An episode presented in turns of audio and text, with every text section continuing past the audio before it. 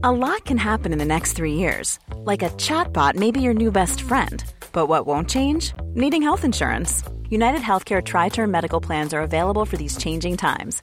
Underwritten by Golden Rule Insurance Company, they offer budget friendly, flexible coverage for people who are in between jobs or missed open enrollment. The plans last nearly three years in some states, with access to a nationwide network of doctors and hospitals. So, for whatever tomorrow brings, United Healthcare Tri Term Medical Plans may be for you. Learn more at uh1.com. I'm Sandra, and I'm just the professional your small business was looking for. But you didn't hire me because you didn't use LinkedIn jobs. LinkedIn has professionals you can't find anywhere else, including those who aren't actively looking for a new job but might be open to the perfect role, like me. In a given month, over 70% of LinkedIn users don't visit other leading job sites. So if you're not looking on LinkedIn, you'll miss out on great candidates like Sandra. Start hiring professionals like a professional. Post your free job on linkedin.com/achieve slash achieve today.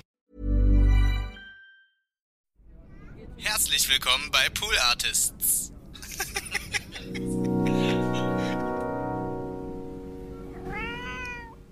Aber ich muss auch sagen, also wenn, wenn Songs schon so musikalisch gebaut sind, dass das so eine.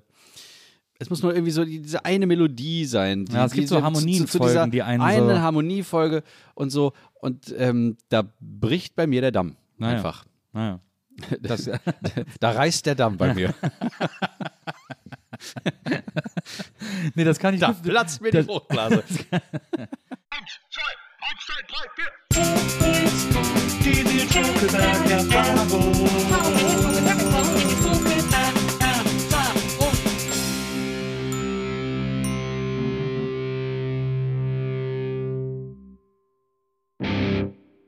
Hallo, liebe NBE-ZuhörerInnen. Herzlich willkommen zu einer neuen Folge der Nils Bokeberg-Erfahrung. Wunderbar, dass ihr alle dabei seid. Und ich habe heute mal wieder, es ist äh, eigentlich Quatsch, wenn ich immer mal wieder sage, denn es, alle meine Gäste sind Wunschgäste von mir, aber auch der Gast, den ich heute habe, ist ein sehr, sehr großer Wunschgast von mir gewesen, denn er ist mein absoluter Lieblings-YouTuber. Ich verbringe Nachmittage, Abende, Tage, Stunden, Wochen, äh, damit mir seine Videos auf YouTube anzugucken, voller äh, Faszination, weil er Dinge tut, die ich auch gerne können würde. Und deswegen freue ich mich wahnsinnig, dass er heute hier ist. Er ist Webvideoproduzent, er ist Stimmimitator, Regisseur, Musiker, Musikproduzent, Moderator, Comedian und äh, ganz viele ModeratorInnen vor mir haben das auch so aufgezählt und haben immer vergessen zu sagen Sprecher. Und jedes Mal hat er sie äh, berichtigt und gesagt, ich bin aber auch Sprecher, nämlich äh, Synchronsprecher und auch Sprecher. Ich weiß gar nicht, wie man Sprecher nennt, die kein Synchronsprechen. Sprecher einfach. Sprecher. Ja.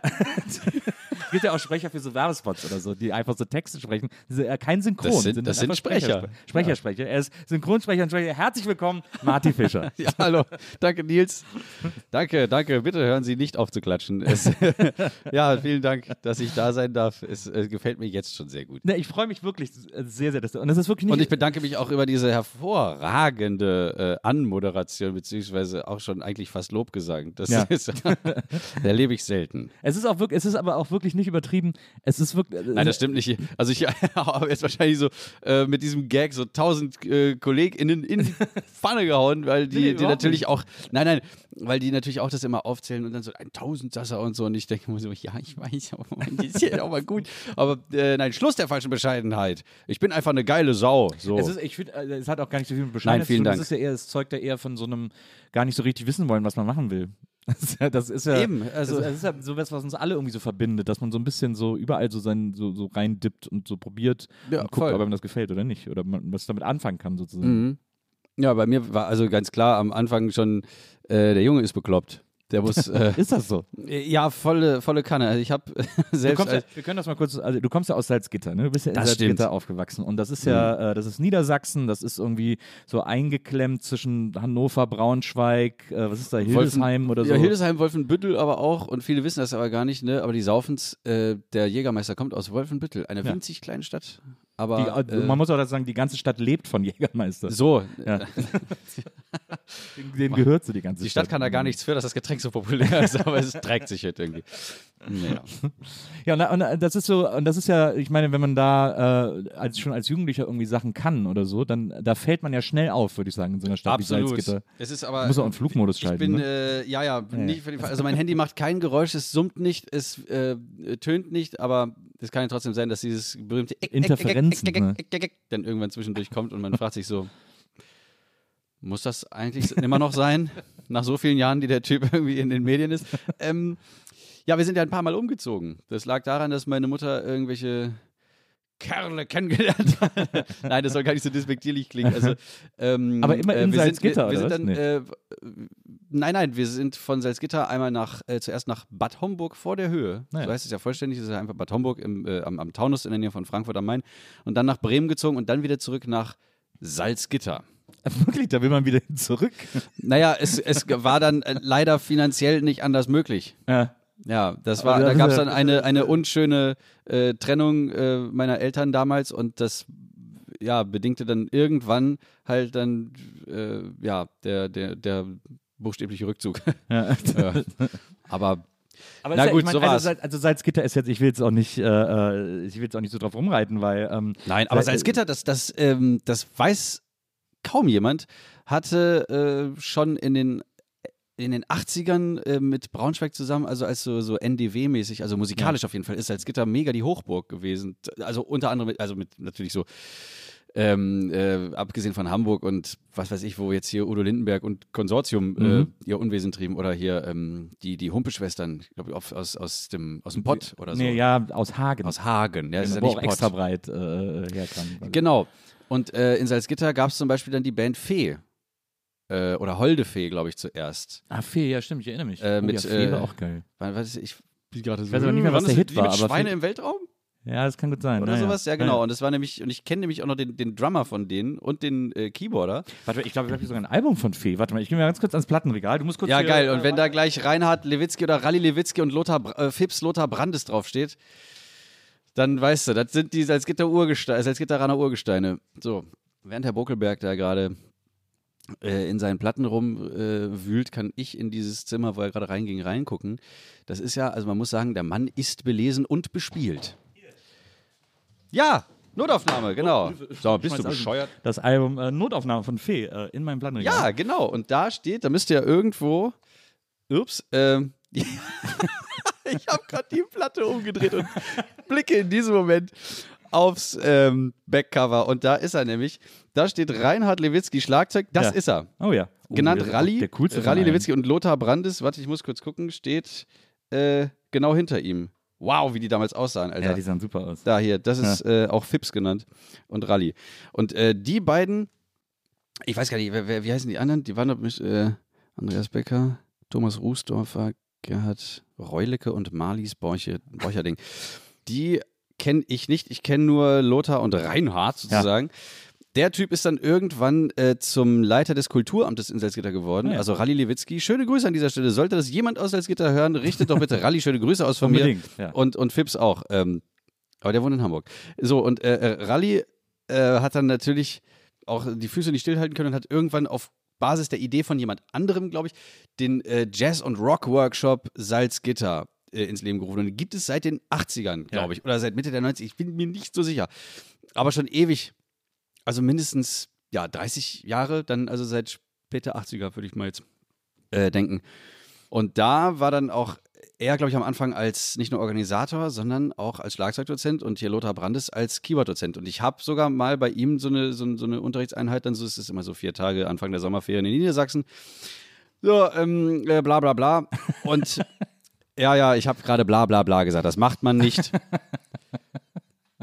Aber auch in Braunschweig, um jetzt mal diesen irrsinnigen Bogen wieder, diese Ja. Klammer zuzumachen, in Braunschweig gab es ja dann auch äh, Jazzkantine. Ja, Braunschweig ist ja für den 90er, für den deutschen 90er-Rap eine Hochburg. Äh, Jazzkantine, Cappuccino. Cappuccino, genau. Der hat ja dann bei der Jazzkantine. Äh, naja, genau. Phase 5 mit Alexei, ähm, äh, MC René, ähm, alles Braunschweig. Mhm. Und ich meine sogar irgendwie Moose T war ja, glaube ich, auch irgendwie aus der und Ak Ecke. äh, Aki Boss ist, glaube ich, auch aus Braunschweig. ja. Hm. Doch, oder? Ja, ja. Spinne ich jetzt? Ja, der war doch, zuletzt hier. Der hat das, dann, hat das alles mir erzählt. Ja, siehst du, und so. genau. Ja. Und Also dann eine halt. Hochburg für deutschen, für deutschen Also Pop. ich, ich sage mal so, da wo man es am wenigsten erwartet, da, da, da blühen die Blumen am schönsten. aber, aber wie ist das, wie ist das äh, ohne Dialekt aufzuwachsen? Ja, äh, vorteilhaft. Man muss nicht so viel dazulernen. Also man hat schon eigentlich alles parat. Ähm, wobei, auch da gibt es Dialekt. Also in Braunschweig, äh, Braunschweig. Da gibt es Braunschweig? Das, ja, Braunschweig. Das, A, das Ei wird zum A zusammengezogen und das A in so Sach, äh, Wörtern wie ähm, Straße wird das A zum, Zum Ei. Zum, zum, Scheiße. das, das könnte man denken, Herr Buckelberg, aber äh, es da wird äh, das A zum sogenannten klaren A. Es gibt auch einen Wikipedia-Artikel Ja. zum, äh, zum Braunschweiger Platt. Okay. Und da wird das A zum sogenannten klaren A. Und das äh, klingt total beschissen. Äh, und bei Wikipedia steht eins zu eins. Es changiert klanglich zwischen A, Ä, O und Ö. Und du fragst dich so, und wo zwischen Also, noch? also zwischen so Kassel und. Ja, es ist ein Ö.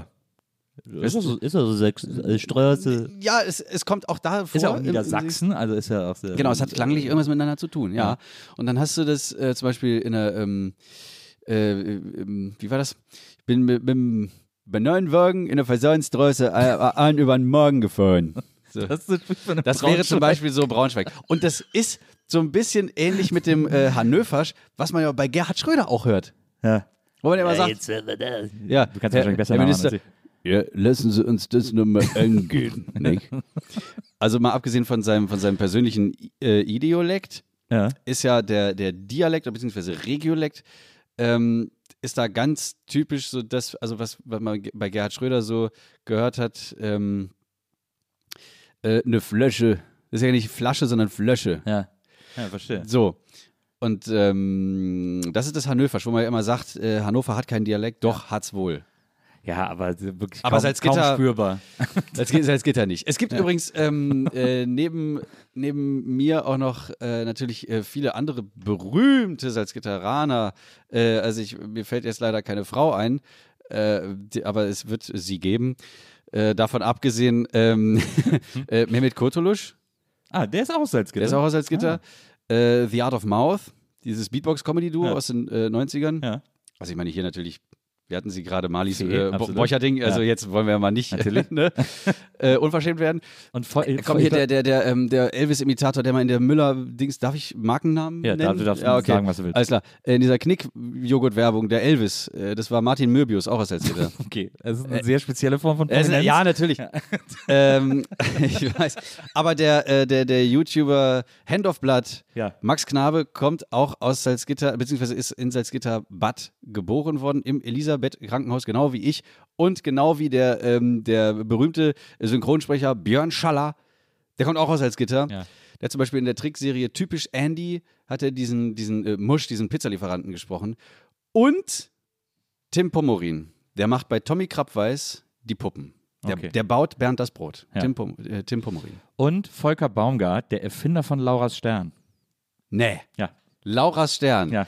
Der alte Arsch. Der war dann da irgendwie auch Dozent an der Uni und der hat das erfunden. Und der war wohl so ein bisschen hippie-mäßig unterwegs. Der ist voll so durch Indien gereist und so. Ach was. In den 80ern. Und, dann kam der auf Lauras Und dann Stern. kam er auf Lauras Stern. Und äh, Ja, ja. Hat er, hat da irgendwie 5 Millionen von verkauft. ja, in Indien so. gibt es interessante Drogen. Ja.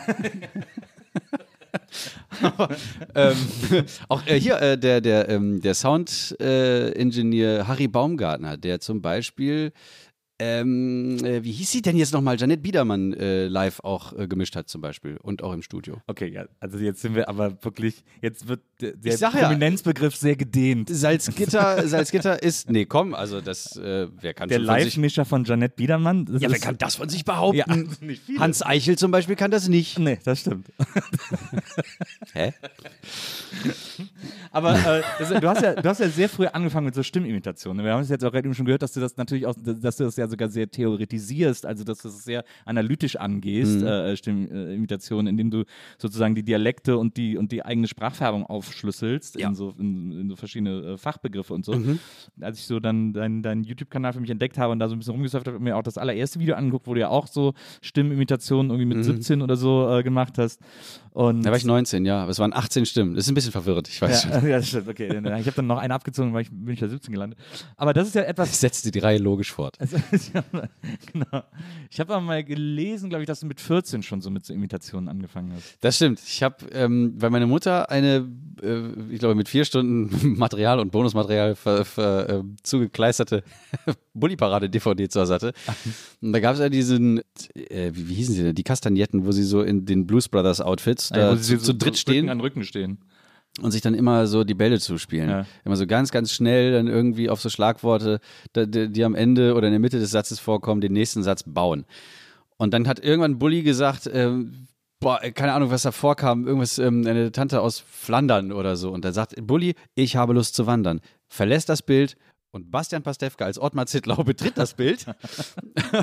und du denkst so, was ist denn jetzt los? Und dann so, Ja, hallo. Ja. Na, was läuft? Und dann so die ganze, die, diese ganze Zirkus, das fand ich so affengeil. Und das, das war wirklich, ich glaube, die erste Figur, die ich aktiv äh, so, dass ich bemerkt habe, ich mache gerade wen nach. Ja. Da habe ich gemerkt, ich, äh, das fand ich so witzig, dass ich den dann äh, äh, imitiert habe. Ähm, und das stimmt gar nicht, fällt mir gerade auf, denn davor. es gab. Ich bin dieser Lüge aufgesessen. Ja, Ich- ich habe ich ja. geglaubt. Hab ich dich hinters Licht geführt, Bokelberg. ähm, nee, Lilo und Stitch, da habe ich den Stitch äh, nachgemacht. Ja. Ohana heißt schön. Familie. Genau. Und Familie heißt, dass alle zusammenhalten. Oder so. Was ja eigentlich auch klingt wie so dieser Murloc aus der äh, World of Warcraft-Reihe. Ja. Das sind ja diese, diese Viecher, die äh, aussehen wie eine Mischung aus, wie heißt das, äh, Feuerfisch, ja, und, und Ja, irgendwie so Am. Amphibio, sein, bla, pff, Ja. egal.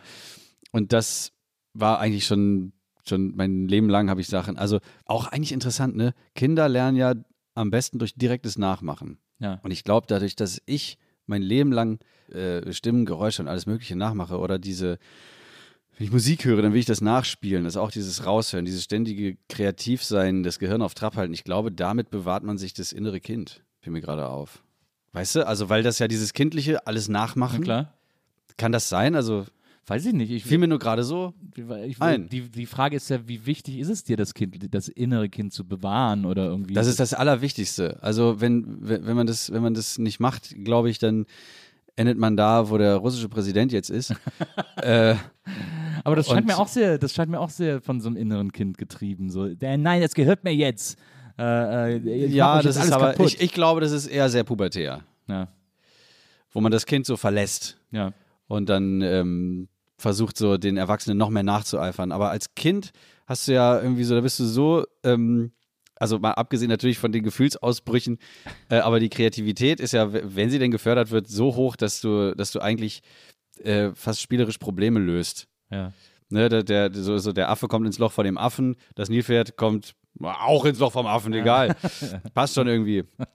Oder wenn jetzt ich, ähm, ja, es gab letztens was, was ich gehört habe, wo ich dachte so, ja, ey, ganz genau, ich komme gerade nicht mehr drauf. Ich glaube, das war ähm, im, äh, bei, bei dem Kollegen Schulz in Fest und Flauschig, der hat irgendwas mit zum, zum Kindlichsein gesagt. Aber er selbst ist ja auch irgendwie so in dieser, der ist auch manchmal, also hat so eine sehr kindliche Ja. äh, Attitüde. ja, das stimmt. Und das finde ich, das, das finde ich auch bei ihm extrem sympathisch. Ich finde das interessant, weil, dir das, weil das ein Thema ist, das, die, das bei dir immer irgendwie auf die eine oder andere Art immer auftaucht, finde ich. Äh, das scheint dir irgendwie wichtig zu sein, weil du ja auch, du machst ja auch, äh, moderierst ja auch am Kika ähm, äh, Ja, äh, Formate überraschenderweise. und hast da auch Preise für bekommen und äh, vor allem Preise, die so äh, auf das Edukative abzielen von Mhm. den Dingen, die du tust und so. Du hast auch äh, äh, in Interviews erzählt, irgendwie, du findest nichts wichtiger, als dass Kinder kreativ gefördert werden und dass sie musikalisch gefördert werden, weil du glaubst, dass das, dass das Kindern total hilft und so. Also es scheint schon irgendwie ein Thema zu sein, das dir sehr am Herzen liegt. Ja, total. Und mir fiel gerade auf, während du das erzählt hast, dass ich, äh, als ich so in, in meinen, ähm, mitten in meinen 20ern war, was so klingt, als wäre ich 70 Jahre alt, aber ich habe ich hab da schon dann irgendwie so, ne, die biologische Uhr meldet sich dann Klar, und sagt so, natürlich. ich. Äh, Gerade wir, bei wir, Männern ist das ja, geht das ja ganz könnten, schnell vorbei. Wir könnten jetzt Vater werden. Hör mal, wie wäre denn mal? Äh, und dann habe ich ähm, also gedacht, ja geil, wenn ich ein Kind habe, ich will dem alles beibringen, was es, was es wissen muss über diese Welt, über das ähm, äh, Probleme meistern oder beziehungsweise was heißt Probleme? Ist das eigentlich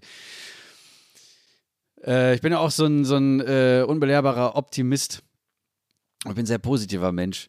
Ähm, deswegen Probleme meistern eigentlich so äh, Lösungen finden. Also Ja. ich bin auch jemand, der nicht sagt, ich, ich suche nach was, sondern ich finde was. Weil die Suche ist ja oft sehr beschwerlich. Man könnte jetzt denken, ich, ich umschiffe das Problem an sich, aber nein, nein, nein. Ich gehe einfach mit dem Flow, ich lasse mich treiben und es wird sich schon irgendwas ergeben. Das ist auch so eine Philosophie, die ich seit äh, immer eigentlich schon so fahre, aber die ich erst seit ähm, oder oder sag mal vor circa sieben, acht Jahren so wirklich be- begriffen habe, dass das so mein, mein Ding ist, dass ich mit dem Flow gehe, dass, es, dass sich schon was ergeben wird, dass ich so die positive Energie aussende ins Universum Ja.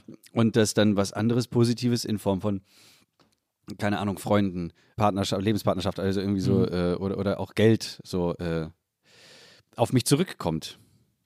Aber also, ja, versuch jetzt die Kurve zu kriegen. Ich ich würde erstmal noch da bleiben. Ja, gerne. Ähm, bedeutet das, ich meine, wenn du sagst, ich gehe mit dem Flow und ich äh, glaube daran, wenn ich da äh, positiv rangehe, das ist ja, kann ja unter Umständen auch eine Art Vermeidungsstrategie sein. Ja, ja, ja, aber sie funktioniert sehr gut. also man hat jetzt nicht äh, das, äh, also Aber also ich, ich verschließe mich jetzt nicht vor, vor, vor so ähm, Bü- Büro, Bürokrates, so, Ja, ne? Oder, oder vor, ich weiß ich muss äh, irgendwas selber organisieren oder Ja. so und es fällt mir schon zu. Nein, es ist natürlich auch eine Menge harter Arbeit. Also gerade in, in dem unseren medialen Job, ja. ähm, das ist eine, eine Sache, die, die die meisten Leute, die denken so, ja, ihr, euch fliegt das Geld ja nur zu, das, äh, das ist ja eine Unverschämtheit, ihr macht ja nichts. Nein, wir machen im Gegenteil sehr, sehr viel. Es ist so ein bisschen wie in dem Song von Dire Straits, Money for Nothing Ja. and Chicks for Free. Aber so ist es ja nicht. Und, und wer, wer einmal in diesem, in diesem Job äh, reingeguckt hat und äh, gesehen hat, was man, ähm, dass man ja auch, also es ist auch nur ein Job. Also Ja, ja. wenn man es mal runterbricht, ist es auch nur ein Job. Ja. Also auch als Musiker, als Unterhalter, äh, als Moderator, man arbeitet auch. Anders, aber auch. Naja, klar. So. Und deswegen umschiffen tue ich so Probleme. Äh, oder, oder was heißt Probleme? Jetzt war ich schon wieder da. Nee, ich wollte eigentlich sagen, diese Umstände, sage ich mal, die das Leben so bringt, Ja. die sind halt mit dabei. Aber wenn man alles so positiv versucht zu nehmen, äh, wie es geht für einen selbst, äh, oder aus allem versucht, das Positive rauszuziehen, dann ist das alles plötzlich gar nicht mehr so schlimm. Man muss da, glaube ich, auch immer so quasi als Disclaimer dazu sagen, dass äh, eine positive Grundeinstellung zum Leben oder auch der Glaube an, ein, an eine positive Grundeinstellung äh, im Leben nicht bedeutet, dass man naiv ist, dass die Leute, die, Nee, die genau. es nicht haben, verwechseln das sehr oft und denken, ja, äh, klar und so, äh, Mhm. Regenbogenland und so. So ist es ja auch nicht, aber man kann ja trotzdem äh, versuchen, den Dingen immer oder in den meisten Fällen gute, gute Seiten abzugewinnen. Ja, genau, als wenn man so, als wenn man so im privaten Leben so wie Helge Schneider auf der Bühne ist, so ungefähr. nee, nee, das, das ist ja, das geht ja auch gar nicht. Du würdest ja so, sofort irgendwie an der, an der Last aller äh, Anforderungen und, und alle, aller, weiß ich nicht, was, was da so kommt, du würdest ja zusammenbrechen drunter. Ja. Das würde ja gar nicht gehen. Du müsstest dich ja sofort einweisen lassen. Glaubst du, dass das Musiker-Dasein äh, und bei dir ja vor allem das Profimusiker-Dasein, dass, dass man als Musiker Skills erlernt, die einen beim Problemlösen helfen? Weil ich glaube, dass Musik machen und vor allem auch auf diesem Level, wie du es machst, ja äh, zu einem gewissen Teil auch sehr analytisch ist. Und es geht jetzt nicht nur darum, dass du den ganzen Tag wartest, dass dich die, Mu die Muse küsst Ja. und dann hast du plötzlich den Hit und dann ist alles anders, sondern du, äh, du arbeitest ja sehr daran, auch Musik zu verstehen und Musik zu begreifen, auch Musik zu erklären in Ja. deinen Videos und, äh, und machst das ja in einem, auf einem sehr hohen analytischen äh, äh, Grad. Und äh, glaubst du, dass das, Dankeschön. dass das Skills sind, die dir quasi auch bei vielen anderen Dingen helfen? Dieses weil zum Beispiel mein Bruder, der ist, äh, Mhm. äh, der ist Programmierer, der Programmierer gelernt, ist auch ein fantastischer Musiker und hat auch, aber immer auch so sein ganzes Leben irgendwie super im Griff. Mhm. Und das liegt, glaube ich, daran, dass der viele Dinge sehr analytisch begreift. Ah, okay, ja, also das, du meinst, er ist ein, ein eher rational denkender Mensch, Ja. weil, er, weil er diese Programmiererei so innehat. ja, der kann, was? der kann das, was der im Programmieren äh, oder auch beim Musikmachen eben an analytischen Parts hat, kann der so als Skill transferieren in, in das Bewältigen. Ja. von normalen Lebensaufgaben. Äh, sowas wünsche ich mir manchmal, dass, dass ich das könnte. Ich habe aber ähm, auch durch den ähm, Jazz-Rock-Workshop in Salzgitter und das Beobachten der Dozenten da, äh, habe ich gelernt, dass man eigentlich immer ja, cool bleiben darf. also egal, egal was ist.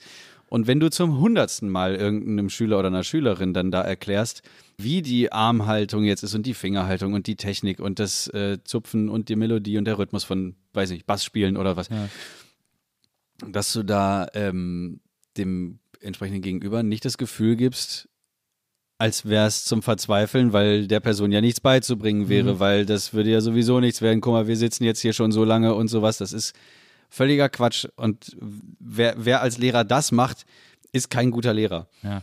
Ähm, und ich habe erst vorgestern, das ist falsch. Ich war am Sonntag, da hat mich mein Freund Gnichel, ähm, der ähm, äh, Musical spielt, der hat mich eingeladen, zu, der macht nämlich beim Theater Lichtermeer ein, äh, der macht, die machen mehrere Shows und eine davon ist äh, der kleine Drache Kokosnuss. Da gab es ja auch nochmal einen Kinofilm, glaube ich, 2014. Das ist so ein Kinderbuch, so ein ganz bekanntes. Genau, und das ist also, ich war mir gar nicht bewusst, wie populär das ist. Also der Admiralspalast war knackvoll.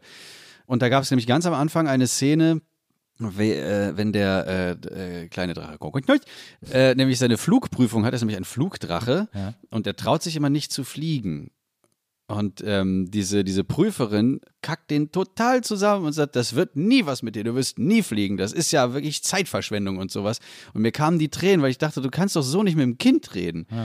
Da schließt sich wieder der Kreis, warum ich so diesen, ja, weiß ich nicht, irgendwie so diese, diese positive Grundeinstellung, diesen, sagen wir mal jetzt in Anführungszeichen Lehrauftrag habe Ja. und so, äh, also, dass es äh, Kindern am, also möglichst Gold gehen soll und dass sie alles ausprobieren dürfen, was sie wollen, um nämlich das rauszufinden, was sie am besten können und damit nämlich dann später äh, und möglichst auch in der Schule äh, eventuell gefördert werden und dann ganz am Ende ihres Lebens, wollte ich gerade sagen, äh, ähm, also wenn sie dann ins Berufsleben eintauchen, nämlich genau mit dem, was sie so besonders gut können, was so gefördert ist, nämlich ähm, äh, glücklich werden im Leben mit dieser Arbeit, die sie besonders gut können. Ja. Jetzt habe ich sehr viele Dinge wiederholend gesagt, aber es Alles stimmt. Gut? Ja.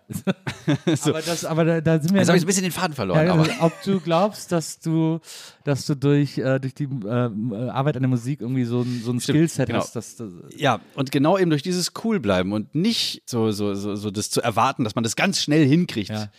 äh, irgendetwas. Obwohl ich die Cholerik von meinem Opa so ein bisschen geerbt habe, aber ich bemühe mich dann selber auch so, das äh, cool, äh, die, die, die Coolness zu bewahren und ähm, nicht zum Beispiel jetzt kommt, weiß ich nicht, ich bin beim Schwarzfahren erwischt worden und dann kommt irgendwas zu Hause, da so, so und dann direkt Ja. auszuticken, sondern so, ja mein Gott, ist halt so. Merkst du dir fürs nächste Mal, holst dir vorher ein Ticket. So. Und aber dieses, dieses, ähm, ja, nee, aber das, äh, das klingt jetzt wahrscheinlich so total äh, banal oder sowas äh, als Beispiel, aber es ist tatsächlich so, dass dieser, ähm, dass äh, überhaupt, also wenn du dir so, so Musiker, die ähm, eben, also als Beispiel Victor Wooten, ja. ist so ein ganz, ganz großartiger ähm, Fusion- und äh, World-Music-Bassist, also ist einfach ein toller Bassist. So Ja, ja. der erzählt dann irgendwie vom Leben und so erzählt dir so Weisheiten und hat so dabei eine unglaubliche Ruhe und strahlt so eine tibetanische Weisheit dabei aus, dass du denkst, so geil, ich will genauso sein. Ja. Und das haben die meisten Musiker, die sich mit ähm, ihrem Instrument so jahrelang und mit ihrer Kunst so beschäftigt haben, die haben einfach diese Ruhe. ja. Und die ist halt so, ähm, Da willst du auch hin. ja, auf jeden Fall. Und dieses im, vom Leben zu lernen und eben so mit dem Flow zu gehen und nicht auf Teufel komm raus, irgendwas erzwingen zu wollen, was sowieso nicht in der eigenen Macht liegt. Das ist ja auch so zum Beispiel, wenn du im Stau stehst und du hast es eilig und dann, dann stresst du dich innerlich so, du bringst dich so in Rage, weil, weil du ja, also, und diese Machtlosigkeit, die dann auch noch kommt, das versetzt einen ja so in teuflisch toxischen Stress und dann einfach zu sagen, so, ja, geht halt nicht anders. Ja. Es ist jetzt so. Du hast auch mal. Und, und da habe ich, äh, da hab ich letztens was, was Lustiges gelesen. Äh, Ich darf aber noch nicht sagen, woher es ist. Das Aushalten dessen, was ist. Ja. Das finde ich Das, richtig du hast gut. ja auch mal in Köln gewohnt und äh, die Kölschen sagen ja immer, it could wie it could. Ja, so, ja. Das ist äh, einfach, äh, kann man nichts ich machen. mache jetzt übrigens dieses Getränk mal ja, wir auf, haben das äh, deine Snacks, du hast dir äh, Mate gewünscht, wir haben hier so Biozisch. Äh, Das ist äh, oder Ma- ist das Matcha, Mate? das ist nicht Mate. Matcha, ja, Das ist Matcha. Matcha. Das ist ja überhaupt auch das Größte. Das ist das Allerbeste, ey. Und, äh, und Edamame wolltest du auch haben, deswegen haben wir das besorgt. Wir wollen auch immer, Wirklich, habe ich das gesagt? an, anscheinend, also meine Redaktion stellt immer nur Sachen hin, die sich gewünscht wurden. Ähm, Ey, das ist ja krass. Weil ich habe letztens rausgefunden, dass ich Soja nicht so sehr vertrage. Und dass diese kleinen Völkelflaschen immer ein bisschen sehr sprudeln. Das macht nichts, tritt sich fest. Wir, wir versuchen es auch immer unseren Gästen so gemütlich wie möglich und wollen äh, Das ist einfach äh, traumhaft Vorbilder von, von unseren Gästen hier irgendwie hinstellen äh, oder, oder Inspirationen oder so. Deswegen haben wir hier DJ Bobo hingestellt, weil du mal in einem Interview erzählt hast, dass du den ganz toll fandst früher. Ja, ja, das stimmt. Ich fand irgendwie, ich weiß nicht warum, aber das hat mich so gekriegt. Diese, diese einfach happy, gute Laune. Wir machen jetzt einfach eine riesige Party. Ja. äh, This is the party song that makes the party going on. Und so. Also Music einfach- is what I'm living for. Hit the Ja. dance like there ain't no more. Also jetzt, jetzt äh, mit, aus, aus heutiger äh, musikalischer Sicht muss ich auch sagen, so es gibt ähm, äh, Musikprojekte, die mir besser gefallen Ja. oder, oder die ich äh, äh, also vom, vom äh, so, so persönlich etwas anspruchsvoller finde, aber trotzdem macht DJ Bobo ähm, ja, äh, tolle Musik. Also Der ist ja, also was ja, was man ja wirklich sagen muss, für alle Leute, die ihn irgendwie mal getroffen haben oder die ihn kennen oder so, äh, auch etwas, was im kompletten Showbusiness äh, Common Sense ist sozusagen, äh, ist, dass das einer der freundlichsten Menschen der Welt ist. das stimmt auch. DJ Bo ist so unfassbar freundlich, das ist wirklich der Hammer. Das tut fast weh. Es also, tut fast, fast. Und dann ist er auch noch so wahnsinnig witzig. Ich habe den mal 2015 äh, gesprochen bei der äh, bei so der großen äh, Otto 50 Show, also zu Ottos 50-jährigem Bühnenjubiläum wurde dann in Offenburg äh, aus äh, aus einer alten Wetten das Halle eben die, diese riesige Party für Otto äh, gemacht. Und dann waren äh, sehr viele äh, Prominente da aus äh, allen Bereichen. Da war, ich saß an einem Tisch mit äh, Thomas Anders und ähm, noch wem, weiß ich nicht. Irgendwann, also da tauschten dann irgendwie so Leute die Plätze und dann setzen sich ja da so Lichtdoubles hin, ne? Ja. Äh, Und dann saß auf einmal dann auch, äh, auch äh, Bobo dann an dem Tisch. Und dann irgendwo anders saß dann, ähm, äh, keine Ahnung, es war also die, der Teufel los. Und mit ihm habe ich mich dann eben so ein bisschen länger nach der Show noch unterhalten. Äh, und es war ein, ein wahnsinnig unterhaltsames Gespräch und der Typ ist einfach nur, auch wie ich schon sagte, so als, als Vollblut-Musiker, also die sind oft keine Arschlöcher. ja. Sehr oft. stimmt. Also es kommt natürlich auch, wie gesagt, ne, ganz auf den, auf den Charakter, der hinter dem Musiker ist, auf den Menschen an, aber, Ja. aber Bobo ist einfach Ja, also eine, ein, ein Regenbogen an Seele. das ist ein feiner Kerl. Sehr. Du bist ja auch sehr emotional, was Musik betrifft, ne? Also ich Mhm. habe ja, äh, ich habe ich hab so dieses Interview gesehen mit dir, äh, wo du auf dem Laufband mit Vanessa Mai laufen musstest, wo du gesagt hast, äh, du hast als letztes zu einem Lied von Rolf Zukowski geweint. Ähm, Mhm. Das stimmt. Und jetzt hast du auch gerade eben erzählt, dass dich die Lehrerin beim äh, Ritter Kokos, äh, beim Drachen äh, Kokosnuss sehr emotionalisiert hat. Ja, vor, vor allen Dingen, weil ich, weil ich mit meiner Freundin auch, ähm, bevor ich dahin bin, noch irgendwie genau darüber ähm, äh, gesprochen habe. Und dann, äh, ja, musste ich äh, mit den Tränen ringen. War halt dann so. Und, aber, ich muss auch sagen, also wenn, wenn Songs schon so musikalisch gebaut sind, dass das so eine. Es muss nur irgendwie so die- diese eine Melodie sein. Die, Ja, es gibt so diese- Harmonienfolgen, dieser die einen eine so- Harmoniefolge und so. Und ähm, da bricht bei mir der Damm. Naja. Einfach. Naja. Das, Da reißt der Damm bei mir. nee, das kann ich Da gut- platzt mir die das- Fruchtblase. Das kann ich gut verstehen, das geht mir auch so. Ich habe auch so, es gibt auch so Harmonienfolgen, die mich jedes Mal äh, erwischen, die mich jedes Mal kalt erwischen, äh, Ja. wo ich dann, wo ich mich nicht gegen wehren kann irgendwie. Ja, wobei sich auch nicht wehren soll gegen, weil so- da, ich, Ja, na, absolut. Ich Lasst das- es zu, Leute. Ich hatte das zuletzt beim neuen Metronomy-Album, was ich nämlich auch immer, das was, habe ich nicht gehört. was mich auch immer sehr berührt, sind so äh, sehr gut gesetzte ähm, Crescendi, äh, mm. wenn ein Lied dann nochmal so richtig aufgeht und so. Das kann mich, ja, auch, ja. Das kann mich auch sehr gut kriegen. Irgendwie. Ähm, ja, ja, ja, ja, ja, ja, ja. Bist du wie bei, bei äh, in diesem im, äh, Herkules dieses ähm Oh Mann, ey, wie heißt denn dieser Kacksong? Go the Distance heißt er im Englischen. Äh, ich weiß nicht, wie er im Deutschen heißt. Dieses ähm, äh, Ich habe oft, genau. Ähm, und das ist, da trifft er genau das, was ich gerade gesagt habe, auch wieder im Kern. Der singt er nämlich in der deutschen Version. Ich habe oft geträumt, es wird einst geschehen, dass sich Leute freuen, dass ich bei ihnen bin. Das heißt, vorher war das nicht der Fall. ja. Und da jetzt läuft es mir wieder kalt den Rücken rauf. Weil es ist so einfach so diese, diese Tragik, die da drin ist, so. Das ist einfach, ich weiß nicht, das kriegt mich. Und auch hier die Disney-Komponisten, die sind ja alle durch die Bank weg. Oder Hans Zimmer auch. Ja. Ich bin nicht so ein Hans Zimmer-Fan. Ich finde, weil ich finde, Hans Zimmer hat nicht so ein richtiges, ich finde, es gibt nicht so den Hans Zimmer-Sound. Ich finde so Danny Elfman zum Beispiel, ich würde eine Danny Elfman-Komposition das, das, das stimmt. unter das stimmt. tausend Kompositionen erkennen. Und bei Hans Zimmer gibt es nicht so diesen Signature-Sound, finde ich. Ich finde schon, aber Hans, weil Hans Zimmer äh, macht nämlich, äh, was die anderen nicht machen. Äh, die anderen haben dann immer irgendwelche, äh, also beziehungsweise doch, ich glaube, ich muss dir widersprechen, weil auch bei Hans Zimmer erkennt man ihn, denn er hat immer, sagen wir mal, die, die Akkorde, die Harmonien, die er wählt, sind oft so, so sehr, äh, oder was heißt sehr, die sind oft äh, so grundsätzlich. Also er nimmt jetzt nicht hier den äh, Kreuz 9er 7B5 oder so, äh, sondern er nimmt dann halt C-Dur. Und dann nimmt er vielleicht äh, As-Dur. Also er, er kombiniert dann schon vielleicht so eher so allgemeinere Akkorde miteinander, aber er suchte auch in den Fachwort Medianten. Also, also äh, Akkorde oder beziehungsweise Tonarten, äh, die zumindest so zwei, drei Töne miteinander teilen, wo dann, wenn man sie nacheinander spielt, dass die auch äh, interessant äh, klingen, aber bei ihm ist das so immer so ein, so ein, so ein Ding. Also ich könnte jetzt hier diese, diesen Gladiator, diesen oder wie das ging, oder äh, König der Löwen, äh, ja, auch ihnen ein fröhliches und Interstellar auch, ähm, The Dark Knight, das ist Ja. alles so, das ist so kompakt komponiert. Ja. Äh, und dann drumrum baut er dann seine, seine krassen Sounds. Ja, aber ich, ich finde, Ja. er ist, was, ich finde, was er nicht so richtig gut kann, er ist nicht hooky. Ich finde, Hans Zimmer schafft Oh, es, findest du nicht? Ich Nee. finde voll. Finde ich gar nicht. Also wenn ich mir, ich meine, John Williams ganz außen vor, Ja. aber, äh, äh, aber, aber äh, ich finde, viele andere Komponisten sind, komponieren viel mehr auf Hook als Hans Zimmer. Hans Zimmer ist immer so Teppich. Ich finde, der komponiert immer Teppich. Und ich finde so, ähm, Das stimmt, okay, ich weiß, was du meinst, ja. We- Ähm, ich könnte jetzt, stimmt, als ich gerade versucht habe, diesen, ähm, diesen äh, ähm, Gladiator? Gladiator, zu- das, das, das hat eine Hookline. Aber zum Beispiel dieses äh, aus Inception, Time, dieses, ähm, ja, jetzt sing mal einen Akkord, ne?